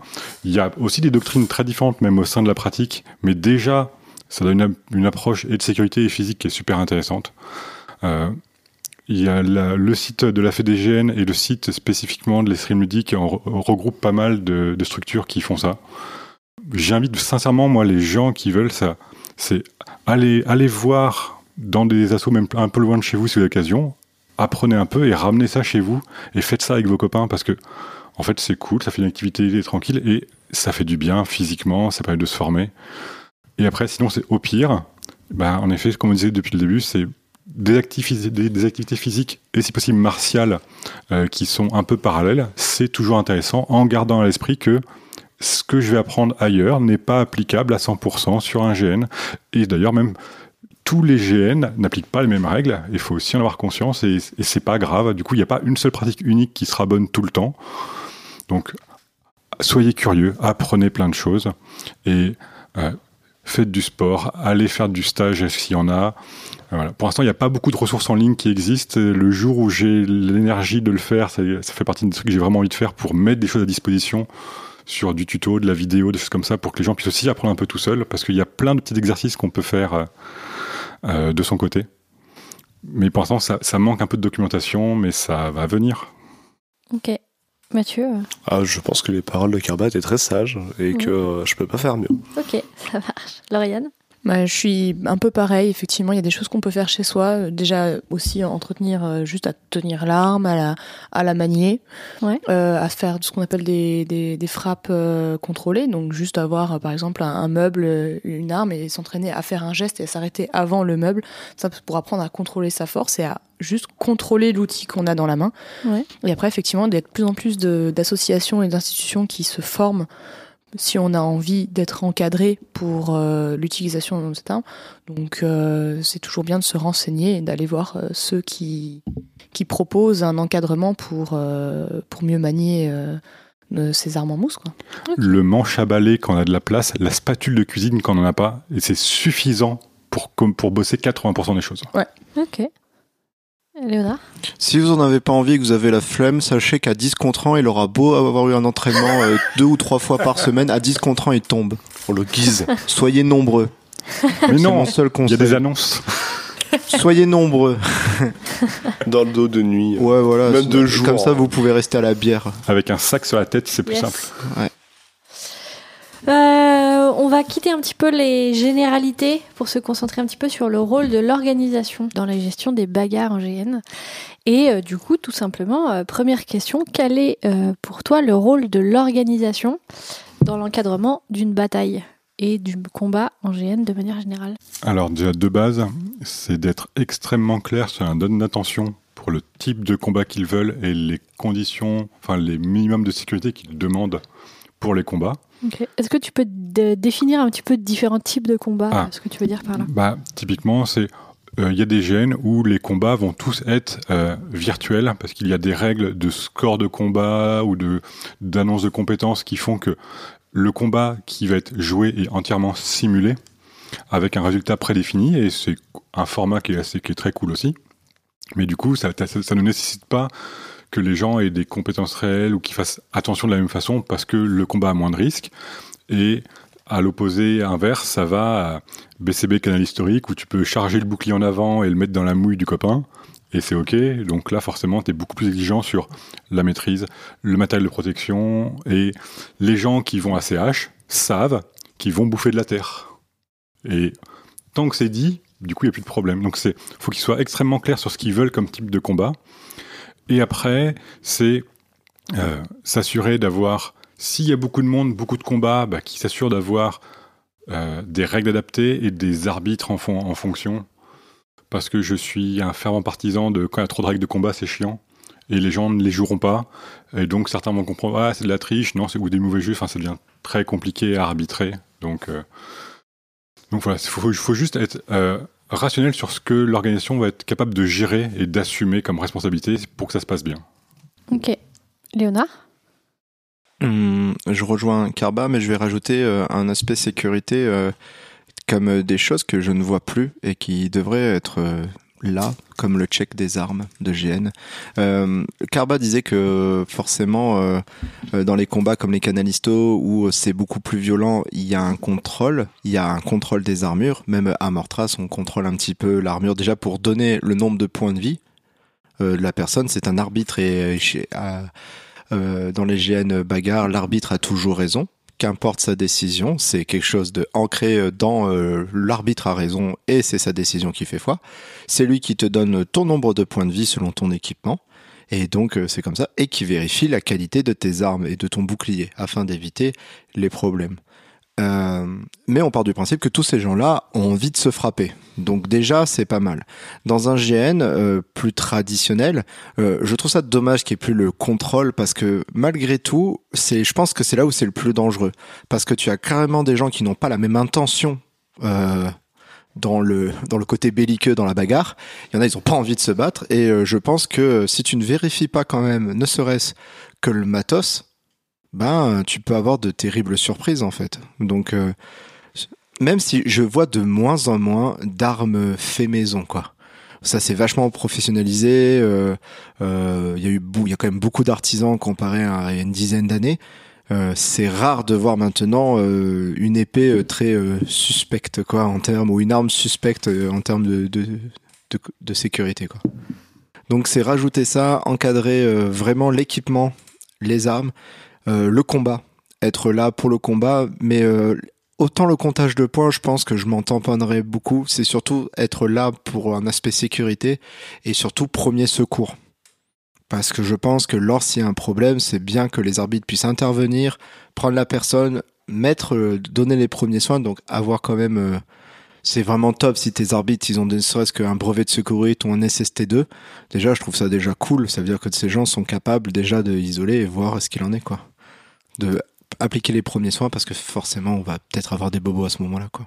Ok. Lauriane Bah, du coup, je rejoins un petit peu. Pour le check des armes, je suis tout à fait d'accord. Nous, euh, je sais que dans, dans nos GNN, parfois, ça fait, c'est un peu long. On, fait- on fait pas du gros effectif, donc ça va, mais on fait toujours un check-in avec tous les joueurs où on check les armes euh, et les armures. On a eu sur un, sur un, GN une fois, euh, pas, chez nous, sur un autre, on était pas pareil, le côté frustrant de on monte, on se met en équipement, euh, grosse baston en devenir et tout. Euh, ça commence et il y a un gars qui avait fait un bouclier homemade euh, en contreplaqué, quasiment pas protégé, qui a foutu un coup de bouclier sur le genou d'un gars qui s'est retourné. Du coup, combat totalement interdit jusqu'à la fin du GN parce que ça, ça refroidit toute l'organisation. Donc nous on était bien contents. Et puis je pense que le gars qui était dans l'ambulance aussi était bien content. Ouais, j'imagine. Donc euh, en fait, s'il y avait tout simplement eu un check des armes et du matos, comme enfin moi quand j'ai commencé les GN, euh, Ouais, c'était le cas tout le temps. Maintenant c'est vrai qu'on le voit De moins en moins. de moins en moins.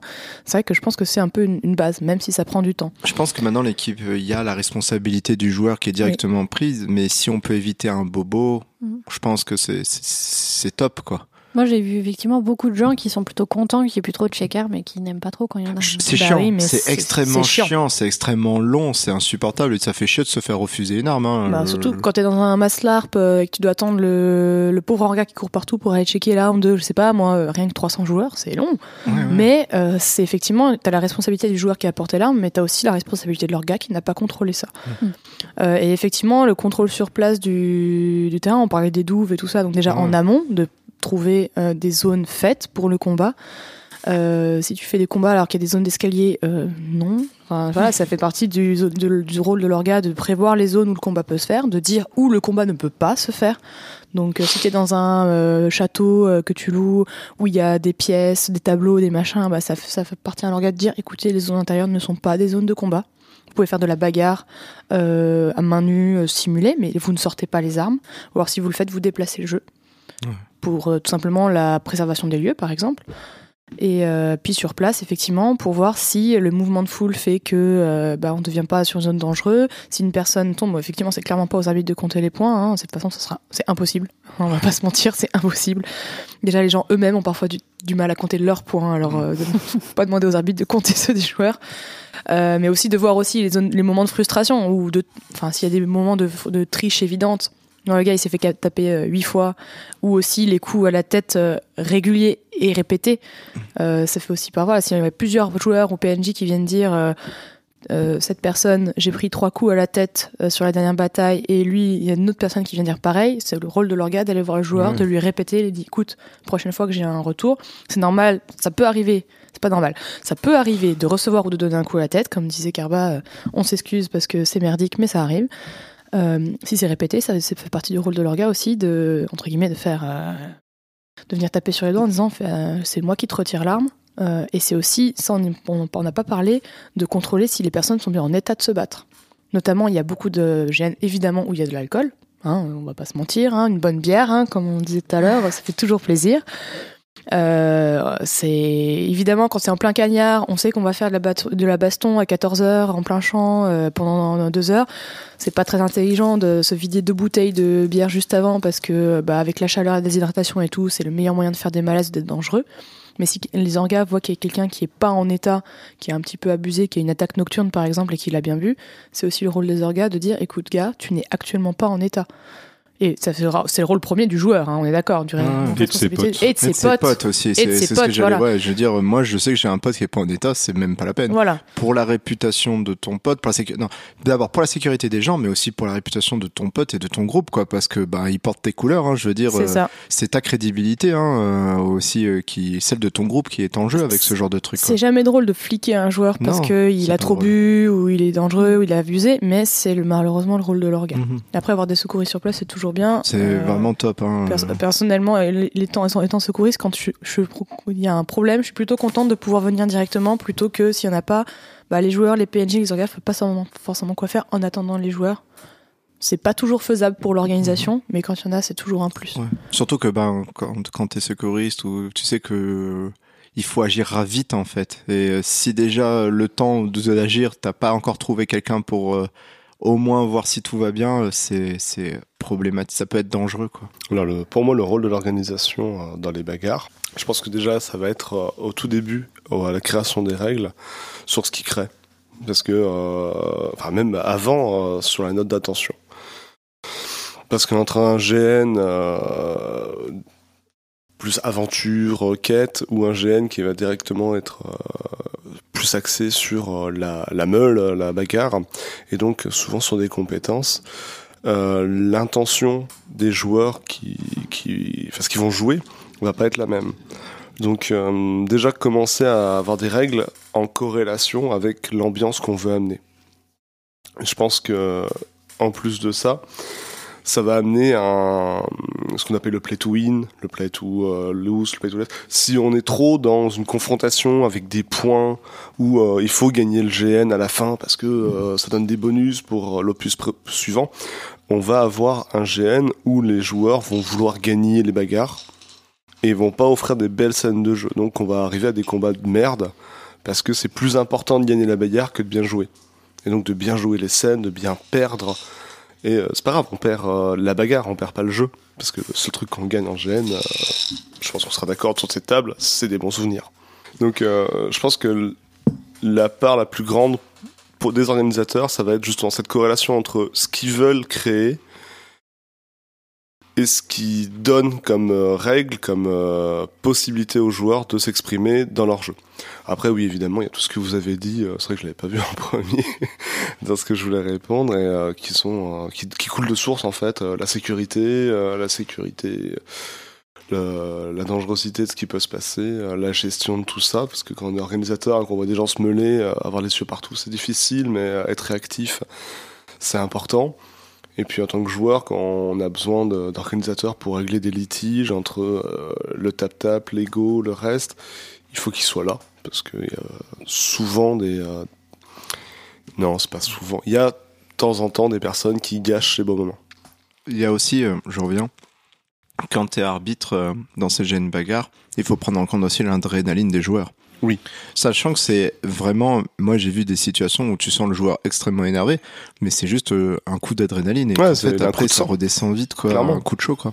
Et ça, il faut faire attention aussi à ça et prendre en compte ça, parce que si euh, tu parles un peu comme euh, genre tu, tu- ça ça t'affecte aussi aussi euh, euh, comment dire chaud aussi chaud euh, sanguin que lui, ça ça va pas le faire quoi. Il Ouais, faut rester un peu en retrait. Et c'est bien les mêmes à froid 20 minutes plus tard. Ouais, et puis et après il devient copain copains comme cochons, tu vois. C'est assez drôle d'ailleurs comme euh, comme phénomène parce que tu les vois des fois, ils sont presque. Tu sens que tu penses que ça va partir en vrille, mais en fait c'est juste l'adrénaline qui est là. Et 20 minutes après, ça s'excuse et tout quoi. Donc euh, Bah, ça monte très vite et euh, bah là rien qu'au gène, un gène qu'on avait fait après le Covid, ça faisait donc presque deux ans que, ou un an et demi que personne n'avait fait de GN, donc tout le monde était content de reprendre. Le premier combat qu'on a dû arbitrer, c'était dans les portes d'un, enfin dans la cour d'un fort. Et il y avait des PNJ qui arrivaient euh, du pont-levis, donc les portes étaient ouvertes. Et euh, ça s'est très vite, très vite. En fait, tout le monde s'est vite excité. C'était le premier combat depuis un an et demi. Tout le monde était à fond Ouais, il y a eu ça. un ouais. peu trop. J'ai vu des joueurs qui ont pris les grilles de la porte et qui ont voulu les fermer sur les PNJ. Mais il y avait des, j'ai vu les doigts d'un gars, d'un PNJ qui était à 2 cm. Heureusement, il les a retirés, sinon il n'avait plus de doigts, le gars. Ça faisait 5 minutes que le GN avait commencé. Donc là, tout de suite, on a genre stop orga, on a remis les choses. Oh, mais moi, je me rappelle, je me suis énervée. Je crois que les joueurs et les PNJ, ils ont dû prendre peur parce que je leur ai. Mais j'ai hurlé. J'ai dit, mais vous êtes complètement cinglés. C'est quoi ce bordel? C'est les joueurs euh, disant, ah, les PNJ, ils nous ont tapé à la tête, c'était fort. Les PNJ, non, mais les joueurs, ils nous ont maravé. Je dis, mais oui, mais vous tapez tous comme, comme des gros C'est quoi ce bordel C'est pas parce que ça fait un Il an a- et demi que vous n'avez pas fait de Il GN. n'y en a que- pas un pour rattraper l'autre. ah non, mais là, tout le monde est, tout le monde est trop content, mais du coup, tout le monde s'excitait. Exactement, l'adrénaline est arrivée d'un ouais, coup. ouais. Tout le monde, ça Mhm. tape fort, donc je tape fort. Et je pense qu'effectivement, c'est le rôle de leur gars de s'arrêter. Mais on- il y a des blessures qui peuvent arriver vite. Donc. euh, Vous êtes tous des cons. Ah oui, mais non, mais là, euh, tout le monde, tout le monde, et puis tout le monde est bien entendu. Et le reste du gène, c'est très bien passé. Après, je pense aussi, euh, pour être souvent dans l'adrénaline, des fois, j'ai pas remarqué. Hein. Euh, tu sais, à un moment, une fois Oui, qu'on me le clairement. dit, je suis en mode. Ah bah ouais, je suis désolé. Tu bah, le, tu- le mec, je l'ai balancé dans le ravin, euh, dans la douve. bah, c'est qu'après j'ai fait. Oh mais qu'est-ce qu'il m'a pris? Mais Oui, parce que t'es le coup, t'es dans le dent, t'es dans le truc. t'es- dans l'immersion. Bah, t'es- Parfois, tu vois même pas que t'as tu tapé vois même pas que t'as tapé fort ou même euh, y- à un moment il faut qu'on me le dise parce que moi je me rends pas compte je suis dans mon truc si un joueur me fait tout d'un coup eh doucement bah ouais bah désolé quoi Ouais. Au début du mois, j'ai fait un GN et par mégarde totale, j'ai frappé une joueuse à la tête. Bah, j'ai, voilà, j'ai passé le reste du Oh. combat à m'arrêter, m'inquiéter de savoir si la personne allait bien. Et j'ai pas pris part au combat parce que, voilà, j'ai fait de merde. Ouais. Je m'arrête. Mais ça c'est aussi euh, moi moi je j'avoue quand tu merdes trop en peu de temps un combat bah en fait je me off hein. moi je me dis bah Ouais, bon. Tu sais genre je lève la main je fais allez Léonard t'es nul C'est qu'une mégarde Je- GN, tant pis sur la ça. loupe. hein. non mais c'est ça mais c'est surtout euh, si tu vois dans ton t'as touché deux fois une tête euh, Ouais, tu t'arrêtes. tu t'arrêtes direct tu t'es même si tu t'excuses euh, Ouais, ça- ça suffit moi je, je sais qu'à ce partir de moment là c'est ok bah je suis pas je Mm. suis pas dans le mood pour le combat c'est bon je me casse Et puis, enfin, il y a aussi un truc auquel il faut faire gaffe, qui est un effet physiologique avec le stress et la fatigue, c'est l'effet tunnel. C'est qu'à Ah un moment, c'est ton champ de vision et de perception se réduit, et du coup, des fois, tu vois juste la personne qui est en face, et, et en armant un coup sur lui, tu viens de prendre en pleine tête son voisin. Ouais, C'est exactement ce qui Et s'est tu, l'as, passé. et tu l'as pas vu. Et t'as pas été dangereux parce que toi, toi, tu t'es concentré sur ton mec en face. Mm. Tu visais bien l'épaule pour être bien bas sans problème. Et sauf que t'étais tellement concentré ou tellement un peu fatigué que t'as pas vu qu'il y a quelqu'un qui, était, qui a avancé d'un pas et tu as mis ton épée, mais pleine mouille. C'est pour là que souvent on voit pas les gens qui tombent juste à côté de nous et qui se font du coup bah, Piétiner, piétiner, hein, gros- des plus grosses blessures et ça peut être d'ailleurs les mortels, hein, les piétinements. Donc c'est là effectivement l'orga est important en mode écoutez, tout le monde est dans l'adrénaline dans le tunnel, on ne voit pas ce qui se fait autour, hein, dans la ligne c'est ce qui se passe, c'est pour ça qu'il y a toujours les personnes qui reparlent à côté parce que si, si le pote d'à côté il meurt, on le voit pas forcément donc c'est censé parler. Ouais. Donc c'est là que heureusement le stop orga euh, Hmm. existe. D'ailleurs euh, nous euh, on vient de le développer il y a pas si longtemps et c'est de plus en plus sur les gènes et heureusement c'est con, mais un speaker euh, sur les arbitres, c'est important parce que déjà, on n'entend rien de ce qui se dit quand vrai. on a l'effet tunnel, hein, on vient de le dire. Un stop orga qui se dit à 30 mètres, euh, il y a 50 pélos qui nous, qui nous, qui nous dé- hein, on n'entend pas le stop orga. Un bon gros speaker pour gueuler le stop orga avec Ouais. des relais et relayer en tant que joueur le stop orga, c'est important aussi Mhm. parce que c'est aussi un, un- un safe word comme ça pour dire on s'arrête, il y a un problème, il y a un accident. Le relayer en tant que joueur, si on l'entend d'un orga, c'est c'est important. Il y a une procédure que je trouvais géniale à Mythodea qu'ils ont un peu modifiée suite à des blessures débiles à cause de ça. Enfin, c'était quand il y avait un incident, euh, qu'il y avait un, un stop orga ou même un stop joueur, un truc, c'est tous les gens qui sont à proximité se mettaient à genoux. Et en fait, l'intérêt, c'était que tu avais un cercle de trous du cul qui était à terre, donc le problème, il était au milieu. Et du Mm. coup, ça veut aussi dire que, comme c'est ça que les, les- les- au bout d'une certaine distance, les gens pouvaient continuer à se combattre, mais ça faisait une zone un peu tampon. Et cette année, visiblement, les secouristes ont demandé aux joueurs de ne plus faire ça parce qu'il y a trop de gens qui se blessaient aux genoux en se mettant à genoux. Euh, t'es à chaud, t'es en armure, tu te mets aux Ah genoux oui. un peu vite, Oui. du coup Oui, tu te fais mal, Et ou pour se relever aussi. c'est ça. Tu te relèves et. Et, et- mais, mais par contre, c'est le concept qui peut être modulé, mais c'était bien ou sinon là tout simple, c'est il y a le truc, tu lèves, tu lèves tu ton lèves ton bras, arme. Ouais, ouais. les armes. ça, et en effet, c'est euh, tu sais qu'il y a un tas de gens qui, qui lèvent le bras et si, si, enfin, si le cri n'est pas relancé, tu sais que bah, bah, c'est bon, là ça bouge pas, Ouais. je continue autour. Et si, et si c'est un mot d'ordre qui est répété, répété, bah, assez vite, t'as toute la ligne qui s'arrête. Alors oui, c'est toujours un peu merdeux et c'est dommage, mais à un moment, quand il faut, il faut, quoi. Ah, ma méthode DA, c'est régulier, tristement, qu'on voit des champs de bataille complets s'arrêter parce qu'il y a une personne au milieu qui a la cheville en vrac et qu'il faut laisser de la place pour l'ambulance. ouais. Bah, cette, cette année, quand moi j'ai vu une personne comme ça qui avait le, le bas de la jambe à 90 degrés Mmh. du haut de la jambe. Euh, arrive. et en fait, ce qu'ils ont fait, c'est au début, c'est des joueurs qui ont fait la sécurité autour. Puis très très très vite, parce que là-bas ils Ouais. sont ultra organisés, mais genre en quelques minutes, c'est des orgas qui ont envoyé chier les gens en disant hop, alors, retournez jouer, qui font un cercle autour, et du coup c'est. euh, ils, sont, ils, sont, ils sont juste assurés qu'il y a un tunnel d'accès Ouais. pour une ambulance, et le, et le jeu continue à côté. Mais Mythodea aussi, c'est là où j'ai. Enfin, je suis tombé amoureux des orgas, c'était il y a trois ans, euh, juste avant, enfin, le dernier, dernier- mytho avant le, avant le confinement. Et sur les gros champs de bataille, ils avaient une nacelle élévatrice, et il y Mm. avait deux orgas qui étaient à 10 mètres de haut pour voir depuis le haut ce qui se passait, parce que les champs de bataille sont tellement grands qu'ils ont besoin. Level Ouais, up. c'est bien fait. Mais c'est, c'était pertinent et super malin Euh. pour comprendre ce qui se passe et pouvoir donner des instructions au, au PNJ pour euh, que la bataille se passe bien. Morale de l'histoire, rôle de l'orga, euh, prendre une nacelle électrique. Non, mais c'est exceptionnel. Il y a des milliers de personnes qui, qui Ah jouent oui. à se bagarrer Non, avec rigole, un évidemment. stress de ouf. Il faut en effet arriver à des extrémités comme ça. là. oui, on est d'accord. Mais par contre, il faut être responsable, comme ce qu'on disait hier, c'est Mm. suivant l'ampleur que tu proposes, faut avoir un encadrement qui est au niveau. C'est Et- sûr. Et à un moment, c'est, tu fais un GN meule, mais t'as pas d'orga, t'as pas d'arbitre, bah tu le fais pas en fait. Et c'est dommage. Hein. Le, le GN là-dessus, c'est comme toutes les animations, il faut qu'il y ait un organisateur par nombre de participants. Pour les enfants, on dit par exemple, je sais pas, un pour 10, ben, le GN c'est pareil. Ouais. Toutes les dizaines, on doit avoir un orga ou toutes les vingtaines, un orga de plus selon ce qu'on propose. Mm, mm.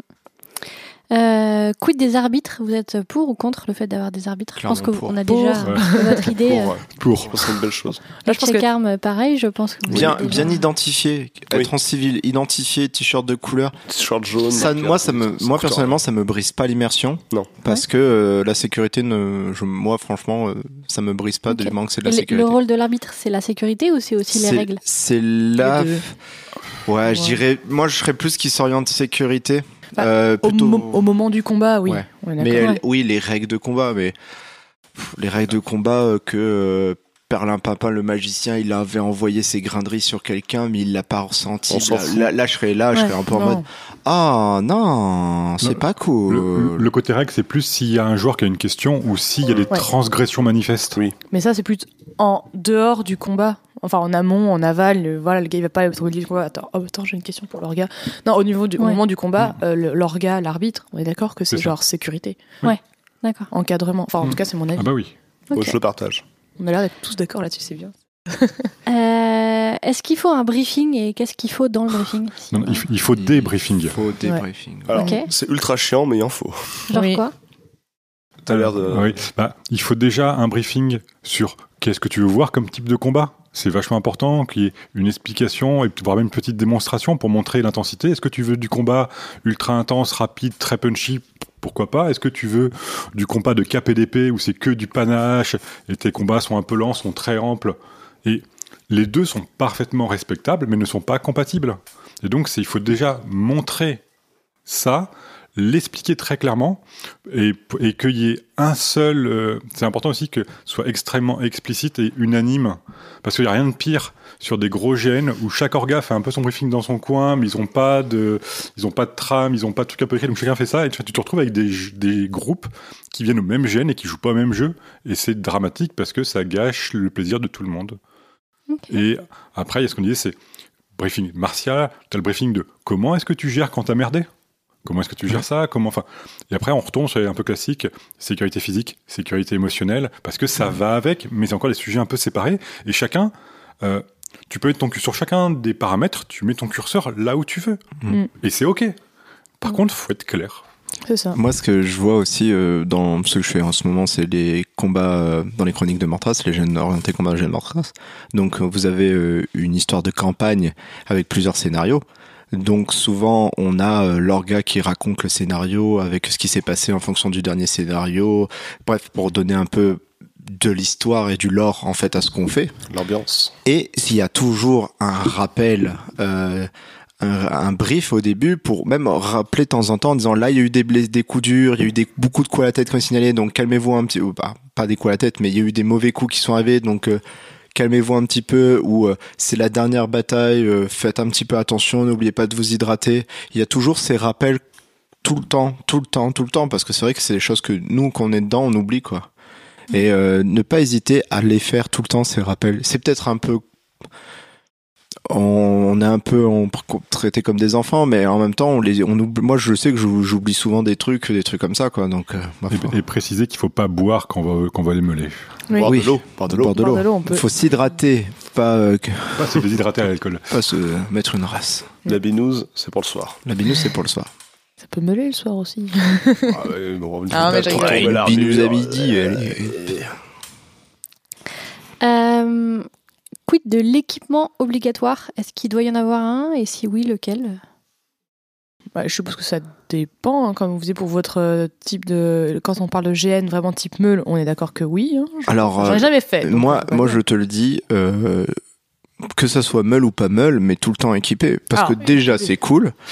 Déjà, d'avoir du stuff, c'est cool, mais je sais pas, minimum un gant bison. C'est ah, déjà le gant bison est cool. Déjà, c'est vraiment l'équipement le plus cool au monde et que les gens qui sont pas d'accord n'ont pas de goût. Et le doublet. Ou le doublé- Doublé pour point gant bison, les tr- le, Ouais. le triumvirat, c'est des vêtements trop cool. Vous n'avez aucune excuse. C'est vraiment le truc le plus stylé qui peut habiller un soldat. Ah, mais c'est chaud. Ah, oui, merci. Oh. Ça dépend aussi de ce que tu joues. Moi, je peux dire que quand ça. je joue du gréco-romain, Si je peux, voilà, pas. je peux Oui, clairement mais pas euh, l'équivalent là, je, je sais Le pas. linothorax. Le Non, linothorax. le, le subalarmis qui sert de, dans Voilà le truc truc que tu mets dessous. Bref, il y a toujours, il y a depuis des millénaires, il y a ce petit truc matelassé qui fait trop classe, qui permet d'absorber les coups. Il existe, il a été créé, il faut le mettre. Pas forcément pour le rendre obligatoire, c'est toujours mieux, mais je pense qu'après, il faut juste, euh, comment dire, avoir l'attente de ce qu'on. De ce- avec quoi on vient. C'est sûr que si je. Bah, moi, je suis déjà battue en tunique de lin euh, jupette, euh, j'ai eu des bleus, c'est mon problème. Ouais, voilà. c'est Ouais, mon problème. Tu, tu sais que tu vas avoir un peu plus mal. Voilà, c'est, je vais pas dire au gars en face, par contre, vas-y mollo parce que j'ai pas d'armure. Non, Ah, c'est c'est com- ça. voilà, ça, ce serait complètement débile. Si j'ai un gars en face qui est en full plate, qui me, il me met une patate, euh, enfin, il, me- il tape un peu fort. Vraiment, pas une grosse meule. S'il dit une grosse meule, c'est comme tout, qu'on ait de l'armure ou pas, on lui dit, écoute, euh, Hmm. Faut pas trop s'emporter non plus. Comme d'habitude, on contrôle les coups. Mais voilà, je prends des bleus parce que je suis en tunique. euh, je vais pas lui dire, euh, écoute, euh, toi t'as un full armure, je peux me lâcher. euh, toi tu fais pareil. C'est pas comme ça que ça marche. On est Ouais. d'accord. Si on peut mettre des protections, c'est mieux. Hmm. Après, tout le monde a malheureusement pas l'aspect financier pour ça. Il y en a qui commencent aussi le GN, donc ils ont pas forcément, euh, ils sont pas là-dessus, ils sont pas forcément euh, bah, équipés ou ils ont pas là, ils sont pas non plus au courant qu'ils voudraient mieux se. Voilà. Donc obligatoire, je dis pas, sauf pour vraiment des GN qui sont orientés pour.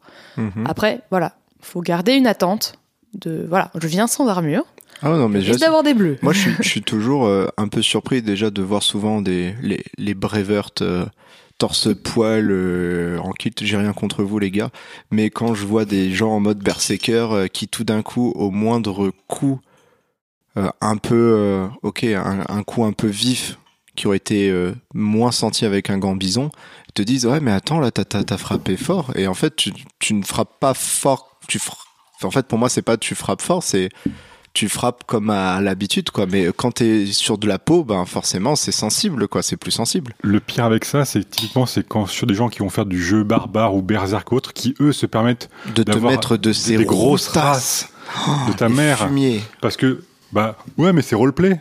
Tu fais oui, mais ça fait mal. Et toi, peux- et toi, t'es à Walp, donc c'est moi qui dois faire gaffe. Ouais, Tu peux c'est mettre- ça. Tu peux mettre un coup avec attention sans faire mal. Oui. Ouais, mais souvent, c'est nous, moi, ce que j'ai vu quand t'es gambisonné, équipé de la tête aux pieds, euh, les mecs en face, ils t'envoient des trucs, tu dis, heureusement que je suis équipé. Par contre, lui, tu le, Bouscule. je- tu le bouscules un peu. Je vais pas dire que tu fais attention, tu, tu te mets dans ta condition de combat. Je veux dire, moi, on m'envoie un, un- moi, on m'envoie un fion, euh, un- un- on m'envoie un parpaing, j'envoie un parpaing. Je, suis- je, suis- je suis comme ça. C'est si, si je prends le parpaing, j'accepte le parpaing. Ça, Je c'est te l'échange. renvoie un parpaing. Voilà, c'est l'échange.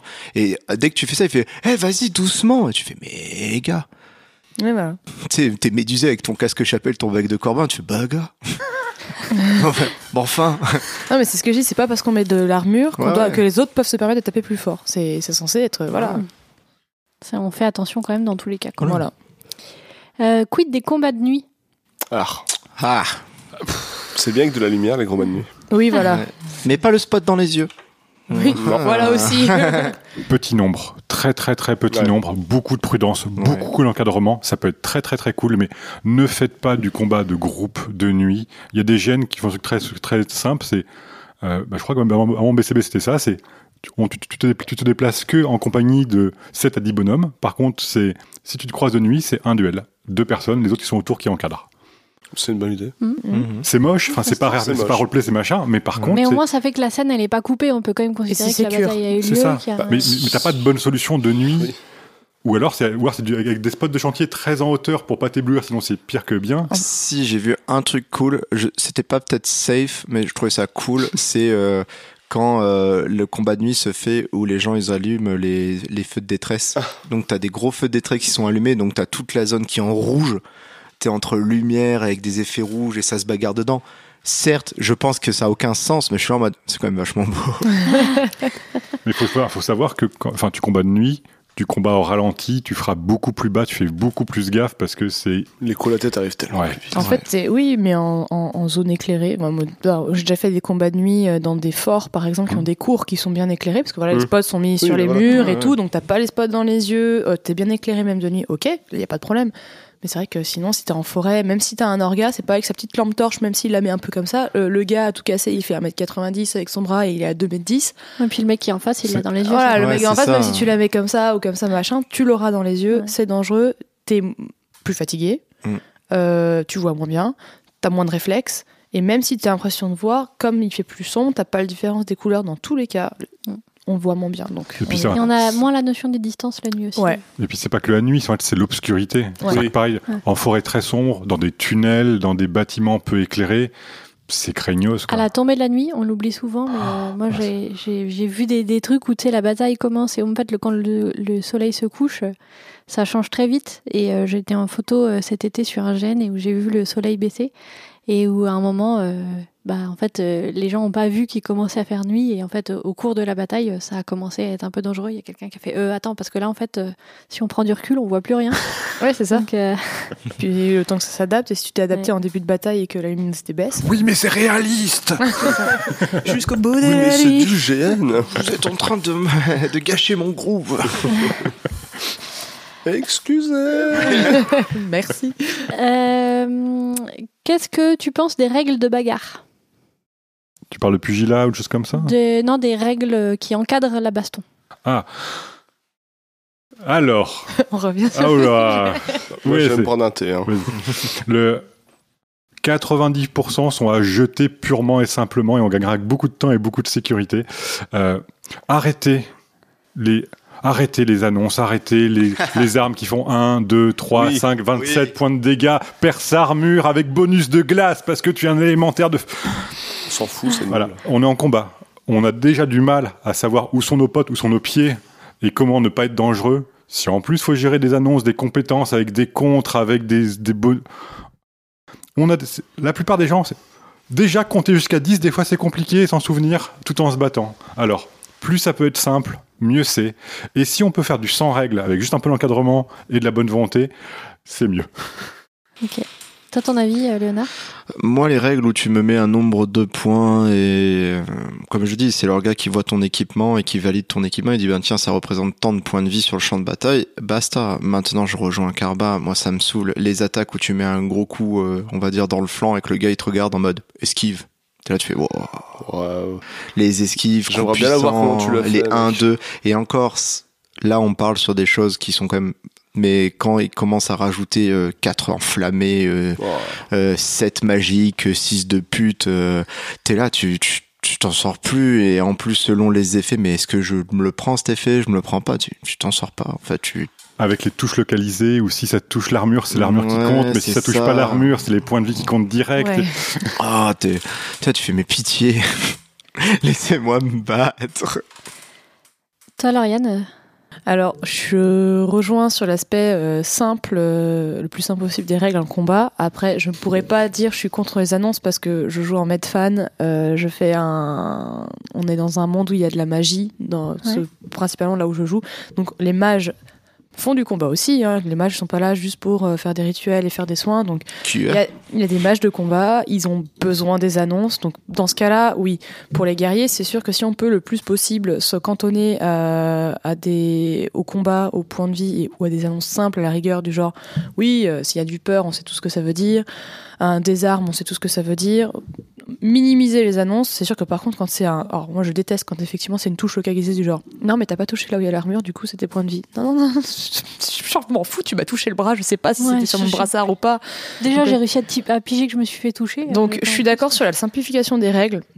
Après, bah, je ne peux pas dire euh, j'aime pas les annonces. C'est sûr que bah, en combat c'est plus compliqué, mais euh, aimant la magie et jouant dans du Medfan, les, tout ce qui est mage et tout, on est obligé de faire avec les annonces. Saleté. va. Oui, bah je peux pas être d'accord avec toi tout le temps. Il faut bien un dit pas de débat, mais puis, quand même. le désarme, je suis désolé, moi j'ai pas envie de jeter mon arme par terre en plein milieu Ouais. d'une mêlée parce que j'y tiens. Ça, c'est sûr. Moi, je préfère la remettre au four au perso. Le problème des règles de gêne, en effet, euh, souvent c'est que ça va être des annonces euh, pas du tout opportunes à- au bon déroulement et à ce que ça soit un moment agréable, la bagarre. Euh, vous savez tout ce que j'avais, vous avez dit. Je rajouterais que moi j'ai appris un truc, bah, justement à Métaux, en Allemagne.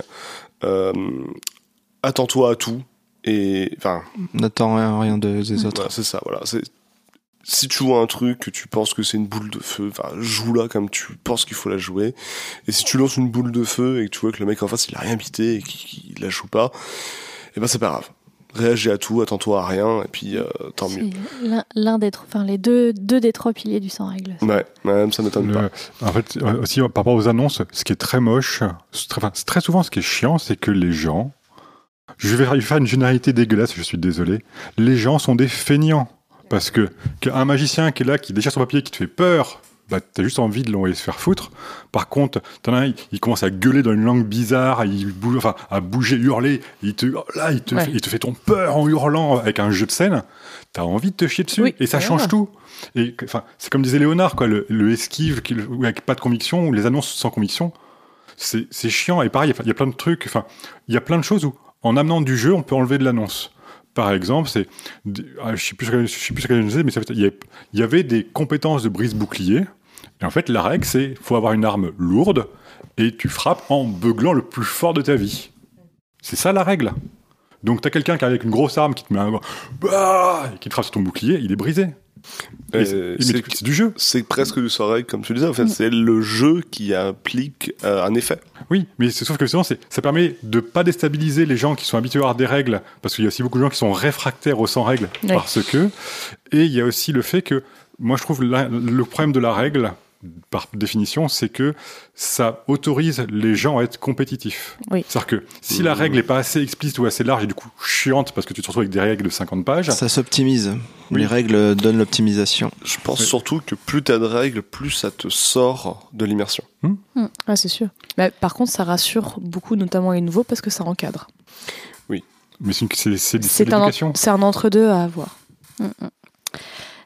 Euh, Est-ce que ça change quelque chose pour toi de te battre contre des PJ ou des PNJ Euh, Lauriane, par exemple? Euh, la réponse que j'ai envie de donner est non. Ouais. Euh, même si je sais que c'est ma réponse n'est pas forcément réaliste en jeu, dans le sens où euh, le méta fait que on sait, enfin quand on sait que c'est des PNJ, on sait que bah lui va pouvoir entre guillemets revenir derrière ou que, enfin. Pour le combat en lui-même, non. Pour, euh, j'ai- j'aime pas euh, du tout euh, mettre à mort des joueurs, comme disait Mathieu plutôt, parce que je trouve que c'est pas forcément. Sauf si c'est vraiment mon jeu, que je suis un assassin ou que je suis une, une sale pute qui doit buter le plus de joueurs. Donc si on me demande de Et faire même ça, en jouant des putes, nous, on, Ah. on le fait pas. à moins que, ouais, non, je suis vraiment pas pour bouter du genre, j'aime vraiment pas ça. Si c'est un PNJ, j'aurais moins de remords à le faire en combat, parce que je sais que entre guillemets, il est vecteur de jeu et que le PNJ, euh, ayant fait aussi PNJ plusieurs fois, va mourir à peu près 70 fois durant le jeu. Euh, ok. Donc pour ce qui est de la mise à mort ou tout là-dessus, pourquoi pas. Euh, mais sur du combat en lui-même, le PNJ est un humain comme nous, avec normalement à peu près, enfin les mêmes outils en main. L'armure et tout ça peut changer, mais ça veut pas parce que c'est un PNJ que je vais taper plus fort. ou que je vais taper moins fort, ou que voilà, enfin c'est les mêmes règles pour tout le monde.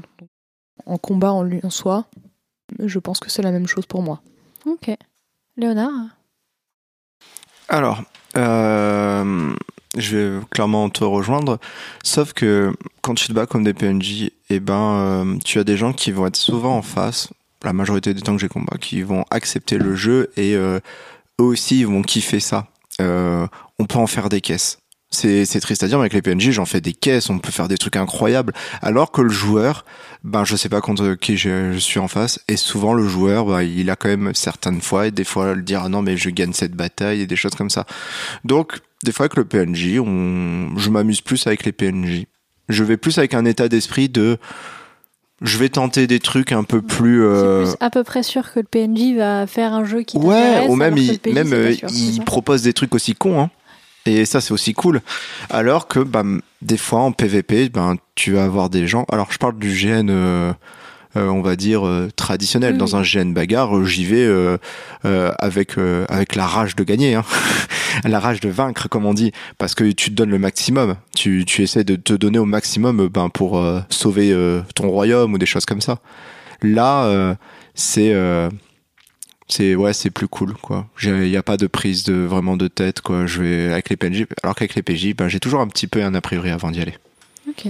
Alors, je suis parfaitement d'accord avec euh, Léonard là-dessus. C'est avec des PNJ, je suis assez zen et je me dis, c'est s'il tombe pas, c'est qu'il a reçu l'instruction. Donc, c'est ça il y a pas, je me dis pas, ah il triche, c'est un connard, c'est ok. Puis alors que des, des joueurs, tu sais pas quoi attendre, tu sais pas dans quel mood ils sont, tu des fois quand tu les connais pas, tu enfin, j'y vais avec plus de réserve parce que je sais pas à quoi m'attendre. Alors que bah des PNJ, c'est assez, c'est juste peinard et c'est juste du fun en général et, et c'est cool. Et puis des fois tu te prends des ramasses, mais tu le prends mieux paradoxalement. Ok. Et je pense que les P- euh, le PJ en face il pense pareil de moi hein. c'est c'est je peux comprendre aussi parce que tu le parce que t'as une sale gueule. mais parce qu'on se connaît pas il y a que quand tu rencontres ton pote, tu sais où tu peux y aller. Sauf si le PJ en face c'est ton pote ou c'est un groupe de potes avec qui t'as l'habitude de jouer et tout. Bon bah alors là, euh, tranquille. Ok. Mathieu? Hum, je suis pas toujours d'accord avec vous. Il y a des groupes de PNJ sur certains, G- sur certains GN. Euh, ils vont pas s'inquiéter justement de la mort de leur personnage et ils vont euh, rentrer dedans très fort, très vite. euh, Ouais. Et euh, ça crée des combats très déséquilibrés parce qu'on est des, des PJ qui devront survivre, euh, qui avons une vie, une famille et qui n'ont pas envie de mourir. Là, on a des PNJ voilà, super sauvages, super euh, violents, entre Ouais. guillemets. Et ça crée parfois des combats euh, très difficiles. Là où nous, on compte les ressources, eux, de toute façon, ils ils en ont pas besoin. On est tellement nombreux après. Pouh. On est des milliers. Ouais, tu, ça te déséquilibre parce que tu sais que le mec il va tout, Mm. il va tout Il va tout tenter alors que toi tu euh. as toujours la Voilà. peur dans ma- ton personnage a la peur de mourir Ouais. sauf euh, qu'il y a contrat dans son fleuve. Et le PNJ lui il se dit mon fond pour moi c'est un lundi Bah, quoi. qui mais, tout double. Mais ça, encore une fois, si on tombe sur la responsabilité orga, c'est pour citer, un, enfin, pour parler d'un gène que je ne citerai pas par euh, religion, euh, j'ai vu des trucs extrêmement dangereux parce que pas assez de PNJ, du coup, leur solution, plutôt que de trouver des solutions intelligentes, c'est de dire Ah, bon, on leur met plein de points de PV. Du coup, ça devient des, des- ça devient des sacs de frappe. ou, ou alors, on leur dit Ah non, euh, là, les joueurs sont un peu nombreux, faut que vous ayez plus violemment. J'ai vu des PNJ courir dans les rangs et mettre des coups en passant. Et j'ai halluciné. Enfin, je suis parti de la bataille parce que c'était n'importe quoi. On pouvait pas jouer. Mais là, encore une fois, c'est, j'en veux pas tant aux PNJ, j'en veux aux orgas qui ou leur ont laissé faire ça, ou pire, leur ont dit de faire ça. Hmm. Mais tu vois, c'est, pour moi, c'est si les PNJ se comportent comme des trous du cul, c'est la faute aux orgas. Bon, c'est Pas des toujours, PNJ. pas toujours. Ça, ça veut les cadrer. Il y, Moi, a- il y a une responsabilité qui peut y être, mais c'est pas forcément la faute aux orgas. Ok, je suis peut-être un peu excessif. Moi, pour la petite histoire, euh, parce que j'aime bien la bagarre, une fois je suis passé côté PNJ euh, dans un Maslarp parce que j'ai fait une grande réflexion dans ma, en mode est-ce que je vais être euh, le 56e joueur à attendre son tour pour frapper un PNJ ou le PNJ qui frappe 56 joueurs? Et là, tout s'est ouvert, genre ça a ouvert mon état d'esprit. J'ai dit bonjour, je veux être PNJ là, juste pour la bataille finale, s'il vous plaît, s'il vous plaît, s'il vous plaît, s'il vous plaît, s'il vous plaît. Et résultat, on était 30 contre 400. Et il y avait vraiment beaucoup de monde. Et là, je pouvais taper tout le monde. J'étais content. Et après, t'as le problème de PJ contre PJ où personne n'a envie de perdre son personnage. C'est ça. Et ça amène souvent, pas toujours, mais beaucoup de fois, des combats pas intéressants, désagréables ou même voire pas de combat parce que Ouais. euh, les gens préfèrent s'enfuir avant de perdre leur dernier PV. Et euh, Ouais, c'est un peu dommage. ouais. Mais alors, c'est- Force et honneur, ça, voyons. ça, c'est ça, ça, ça, moi, je trouve ça plus intelligent des gens qui, quand ils commencent à perdre de PV, se barrent. Enfin, c'est Mhm. parfaitement roleplay parce que, enfin, il y a, même dans la vie aujourd'hui, il y a plein de gens, ils sont pas prêts à mourir pour leurs idées. Ah Enfin, c'est dans le sûr. sens, c'est, enfin, ils, Mmh, ils vont se battre un sûr. petit peu, mais s'ils voient qu'ils ont pas le dessus, tout le monde se carapate. C'est ce qu'on a vu ici dans beaucoup de batailles dans l'histoire. Donc ça, c'est logique. Par contre, les gens qui vont mal jouer pour pas perdre leur perso ou vont refuser le combat tout court, ça, c'est juste dégoûtant. Mais encore une fois, ça, ça c'est aussi une histoire de quelles sont tes règles que tu as mis autour de la mort. Euh, Il y a aussi, enfin, de plus en plus de gènes rappel aux joueurs, et le fait que ça soit aussi fréquent, c'est bien qu'il y a besoin de le rappeler, c'est ne tuez pas pour rien. Enfin, Non, mais- il y, a- il y a beaucoup de gènes où maintenant c'est, bah, t'as zéro point de vie, t'es juste par terre dans ton caca, mais ça va quoi. Il y a une règle qu'on a vue à Prism que je trouvais cool, c'est lorsque tu es à zéro de point de vie, que lorsque tu es soi-disant mort, c'est au joueur qui est mort de choisir ce qu'il veut. Est-ce que ça. je veux mourir Est-ce que je veux ne pas mourir et donc ramper pendant peut-être des kilomètres? C'est pas grave. en fait. Mais en fait, je trouve que, ben, on en avait déjà parlé aussi pendant le sans règle. Lorsqu'on te donne le choix, eh ben, souvent tu vas réfléchir à choisir le choix le plus cohérent avec ton personnage. Et Parce du coup, que tu les gens meurent en en fait. masse. Ouais. Ouais, on a, on a vu Ouais, le, cas, le cas à Sombrebourg où les orgas ils comprenaient pas pourquoi est-ce que tout le monde choisissait de mourir et en fait moi je le dis tout le temps le sans règle c'est le système le plus létal que j'ai jamais vu quand les gens ils ont le choix de mourir c'est eux qui sont en maîtrise de la mort de leur personnage et du coup bah en fait c'est plus facile à accepter Et puis il meurt à un moment qu'il trouve cohérent. voilà qui oui. est intéressant qui crée du jeu et Ça, du coup ça, bah, le Tu t'es fait éventrer par un loup-garou, t'es au, t'es au 14e siècle, bah oui, ça va pas bien se passer, quoi. Et, et c'est Mm. logique. Non, Et, c'est- et- et- et il, il a pas pris les 6 points de vie, non, il a juste pris une belle attaque. Il jouait, jouait qu'il était mort, et il trouvait que c'était classe. Et peut-être même qu'il est mort sur le coup et que personne ne peut le soigner. Ouais, c'est- ouais, Non, mais c'est- c'est ça C'est ça, avoir la cho- le choix de la mort de son personnage, c'est un luxe. Et c'est un- une- la, fa- la façon d'écrire euh, la, la fin d'un personnage et qui peut, euh, qui peut être beau. C'est sûr que c'est toujours mieux que se faire poignarder Oui. euh, en rentrant de la taverne. euh, par, Ouais, et que euh, c'est pas intéressant, ça crée du jeu pour personne. T'avais plein de quêtes en cours que Voilà. du coup ça va arrêter pour plein de gens. Ça a été fait Et en puis euh, la personne, elle a juste gagné une bourse de Voilà, c'est ça. Même pas, c'était un pari en fait. MDR. Super. Mais comme dit Léonard, justement, ça détend tout le monde, et en fait, ça fait qu'il n'y a plus de pression et plus de tension autour de ce sujet-là, et c'est quand même vachement mieux. C'est une des Ouais. possibilités. ouais. Eh ben, on arrive à la dernière question, déjà. Euh, Enfin, déjà, ça fait quand même un moment qu'on enregistre.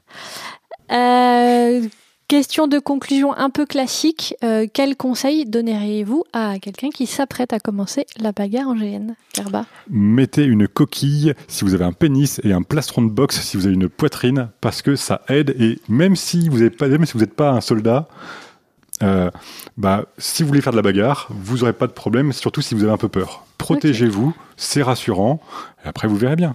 Ok. Et entraînez-vous. Prenez un gant bison et si vous faites des gènes euh, où les coups à la tête sont autorisés, prenez un protège-dents.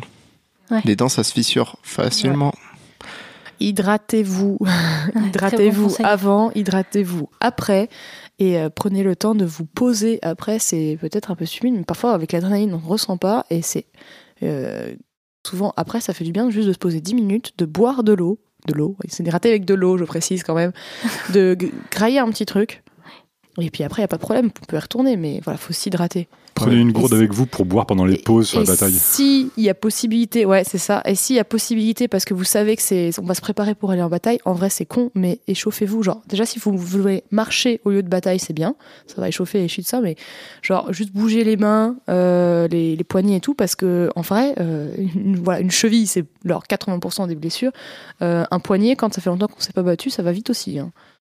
Donc, euh, s'hydrater et euh, s'il y a moyen, genre marcher un peu avant et S'échauffer faire, un peu. faire des petits tours, des, des petits, euh, des petits mouvements avec l'arme, ça fait toujours du bien. Ok. Euh, eh bien, moi, si je donnais des conseils pour la bagarre, je vous rappellerais que c'est un jeu, que euh, on perd et on gagne toujours que des bons moments, que donc euh, perdre ou gagner la bagarre n'est pas le plus important que d'offrir un beau moment de jeu à soi-même ou à son partenaire de jeu, et que jouer le jeu des soins est aussi vachement gratifiant, intéressant, Clairement. et apportera plus d'intérêt à ce que euh, votre copain Bobby il aille chercher des plantes médicinales, euh, machin, tout. Enfin, vous allez vraiment offrir plus de jeux déjà à vous, parce que c'est important quand même, mais aussi à vos camarades en perdant, en étant blessé, en étant estropié. Donc, n'hésitez pas à vous faire estropier en bagarre. C'est pas toujours facile pour l'ego, pour l'envie, mais ça offrira du jeu que vous, ou même, bah, enfin voilà, c'est mon avis. Et le jeu est meilleur avec un gant bison. Et un bec de Oui. corbeau, c'est ça? Ouais, un bec de corbin. Et un casque chapelle. Et un petit cal qui va avec. Et un petit cal dessous, surtout le petit cal. Le chapelle, ça évite beaucoup de bobos à la tête. Ah, clairement. Euh, et ben merci beaucoup pour euh, ce partage d'expérience autour du combat. Avant de clore cet épisode, euh, est-ce que vous avez une recommandation à proposer à nos auditeurs? Carva? Alors moi, ça va être mon coup de cœur de Mythodea pour les artisans. C'est imprononçable, donc je pense que je vais très mal le dire en français parce que c'est Bidenschmiede euh, qui fait des, qui fait beaucoup d'armes avec un rendu très réaliste et euh, pour pratiquer aussi pas mal en armes réelles. euh, pour une saisie en main et un confort de prise et une envie d'aller trancher devant. Donc euh, elles sont très qualitatives, je trouve. Elles sont plutôt haut de gamme en termes de prix, mais vu la qualité, ça les vaut largement. Et il fait plein de choses. Et c'est les plus beaux katanas et les plus confortables que j'ai vus de ma carrière de géaniste. Ok. Léonard? Eh ben, en tant que bon géniste, euh, je suis actuellement dans un rush costume et euh, je ne peux que vous conseiller euh, le Medieval Tailor Assistant, Qu'est-ce qui est un PDF qui regroupe énormément de patrons euh, qui s'inspirent. Alors, de base, qui sont pour de la reconstitution médiévale, mais ce document date quand même d'un certain temps et forcément les recherches archéologiques, euh, les études ont évolué et donc forcément il y a des choses qui ne sont plus vraiment vraies, mais le document est quand même tellement quali et il est gratuit et ça vous permet d'avoir des costumes vraiment probants si vous voulez représenter une époque euh, au Moyen Âge euh, ou bas Moyen Âge. Bon, bah, Et ça vous apprend à coup de zéro. Voilà. Donc c'est vraiment super. Et vous serez beau. Ah et là franchement euh, vous êtes pimp hein. Là euh, fini la wisherie comme diraient les gens ici. Plus de Sarwell et Plus plus, de de... Sarwell, plus de plus de Sarwell volé à sa mère et tout là. Non, stop. Et, et pas le tabar de la grand-mère qui est juste un drap plié en deux avec une couture de chaque côté. Quoi. Elle avait mis toute une. Non non mais vraiment il y, est a- tous il y en a pour euh, tout, Oh oui. il y en a vraiment pour euh, tous les goûts et aussi bien pour euh, les femmes que pour les hommes. Donc euh, et c'est gratuit. Et c'est en ligne. et c'est en ligne. Ok. Lauriane Bon, bah, je vais reprendre un peu l'expression de Carva plus tôt, je prêchais à ma paroisse. Mais euh, moi, je vais recommander la petite association des Chroniques d'Algarod, donc une petite association de GN euh, qui se base euh, dans l'Ain, pas loin de la Suisse, mais on fait des GN un peu sur tout Rhône-Alpes. Beaucoup de GN qui se font euh, dans le côté ouest, parisien, oh, ça, ils sont très cool, mais c'est loin. Pour ceux qui sont dans ce coin-là, un peu plus dans le coin, on a des GN qui se font euh, petit effectif dans un, monde original Medfan, qui s'appelle Algarod, du coup. Et euh, ça fait du coup bah, 7 ans qu'on existe, on on se prend pas la tête, on est une petite asso de gènes, on prend les débutants comme les expérimentés, et nous, ce qu'on aime bien, c'est le lore. On écrit beaucoup, beaucoup, beaucoup de lore. Donc les gens qui aiment bien lire des trucs, des CV et euh, lire des documents, bah venez vous amuser chez nous. C'est le seul gène qu'on a fait dans vrai. Euh, pour moi, pour Il y moi, en a pour moi. pas il y en a pas beaucoup. Ah ouais, Il c'est l'or, mon C'est l'un des trois que j'ai fait dans la. Vous êtes ça Ah ouais. Euh, Mathieu Et pour moi, la recommandation, bah, je vous invite à aller voir euh, le site de la FFAMHE, donc Fédération française des arts martiaux historiques européens, et le wiki AMHE sur, euh, bah, sur Internet. Ça vous donnera toutes les sources pour euh, vous-même lire les traités des maîtres d'armes pour vous apprendre à vous battre tout seul à la maison. Et puis pourquoi pas pousser les portes d'un club près de chez vous et vous instruire des savoirs des anciens. Les AMHE, c'est bien mangez-en. Mmh. 5 Euh, MHE par, par jour. Mais pas de code des stocks aux copains. Moi, je vais vous recommander euh, la page Facebook et l'Insta de Nat, l'explorateur d'histoire. C'est un reconstituteur qui, euh, qui fait de l'animation culturelle euh, autour de la de la de l'histoire et en fait euh, sur son Instagram il partage ce qu'il fait et du coup euh, régulièrement il donne des petites informations euh, sur la reconstitution historique etc et voilà sur je sais pas une source qu'il a trouvée et qu'il trouve intéressante etc et du coup moi je trouve ça très chouette et du coup, bah, je vous recommande de suivre ce qu'il fait aussi. Voilà pour moi. Et du coup, bah, on arrive à la fin de cet épisode.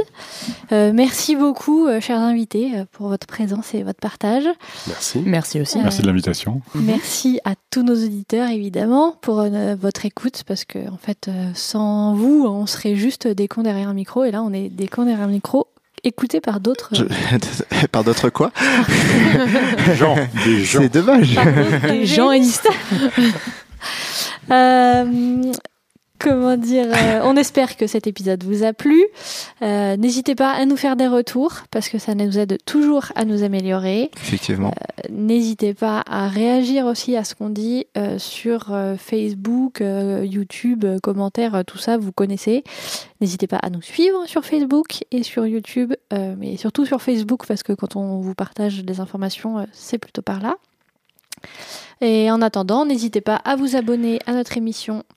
Euh, du coup, sur YouTube, sur votre plateforme de podcast préférée. Et puis, on vous dit à bientôt pour le prochain épisode. Et en attendant, euh, un petit mot de la fin. Baston. Je pense que le gant bison est un équipement qui. On n'en a pas assez parlé pendant Arrêtez-le. cet Avec un petit cal et un Un chapelle. petit cal et un Et chapeau. le bec de corps. Et un bec de corbe. Sortez les couteaux. Mais oubliez pas, mettez-les dans votre poche, c'est toujours pratique. Force et honneur à tous. Se battre, c'est bien. S'amuser, c'est mieux. Et ne soyez pas cons. C'est vrai. S'il vous plaît.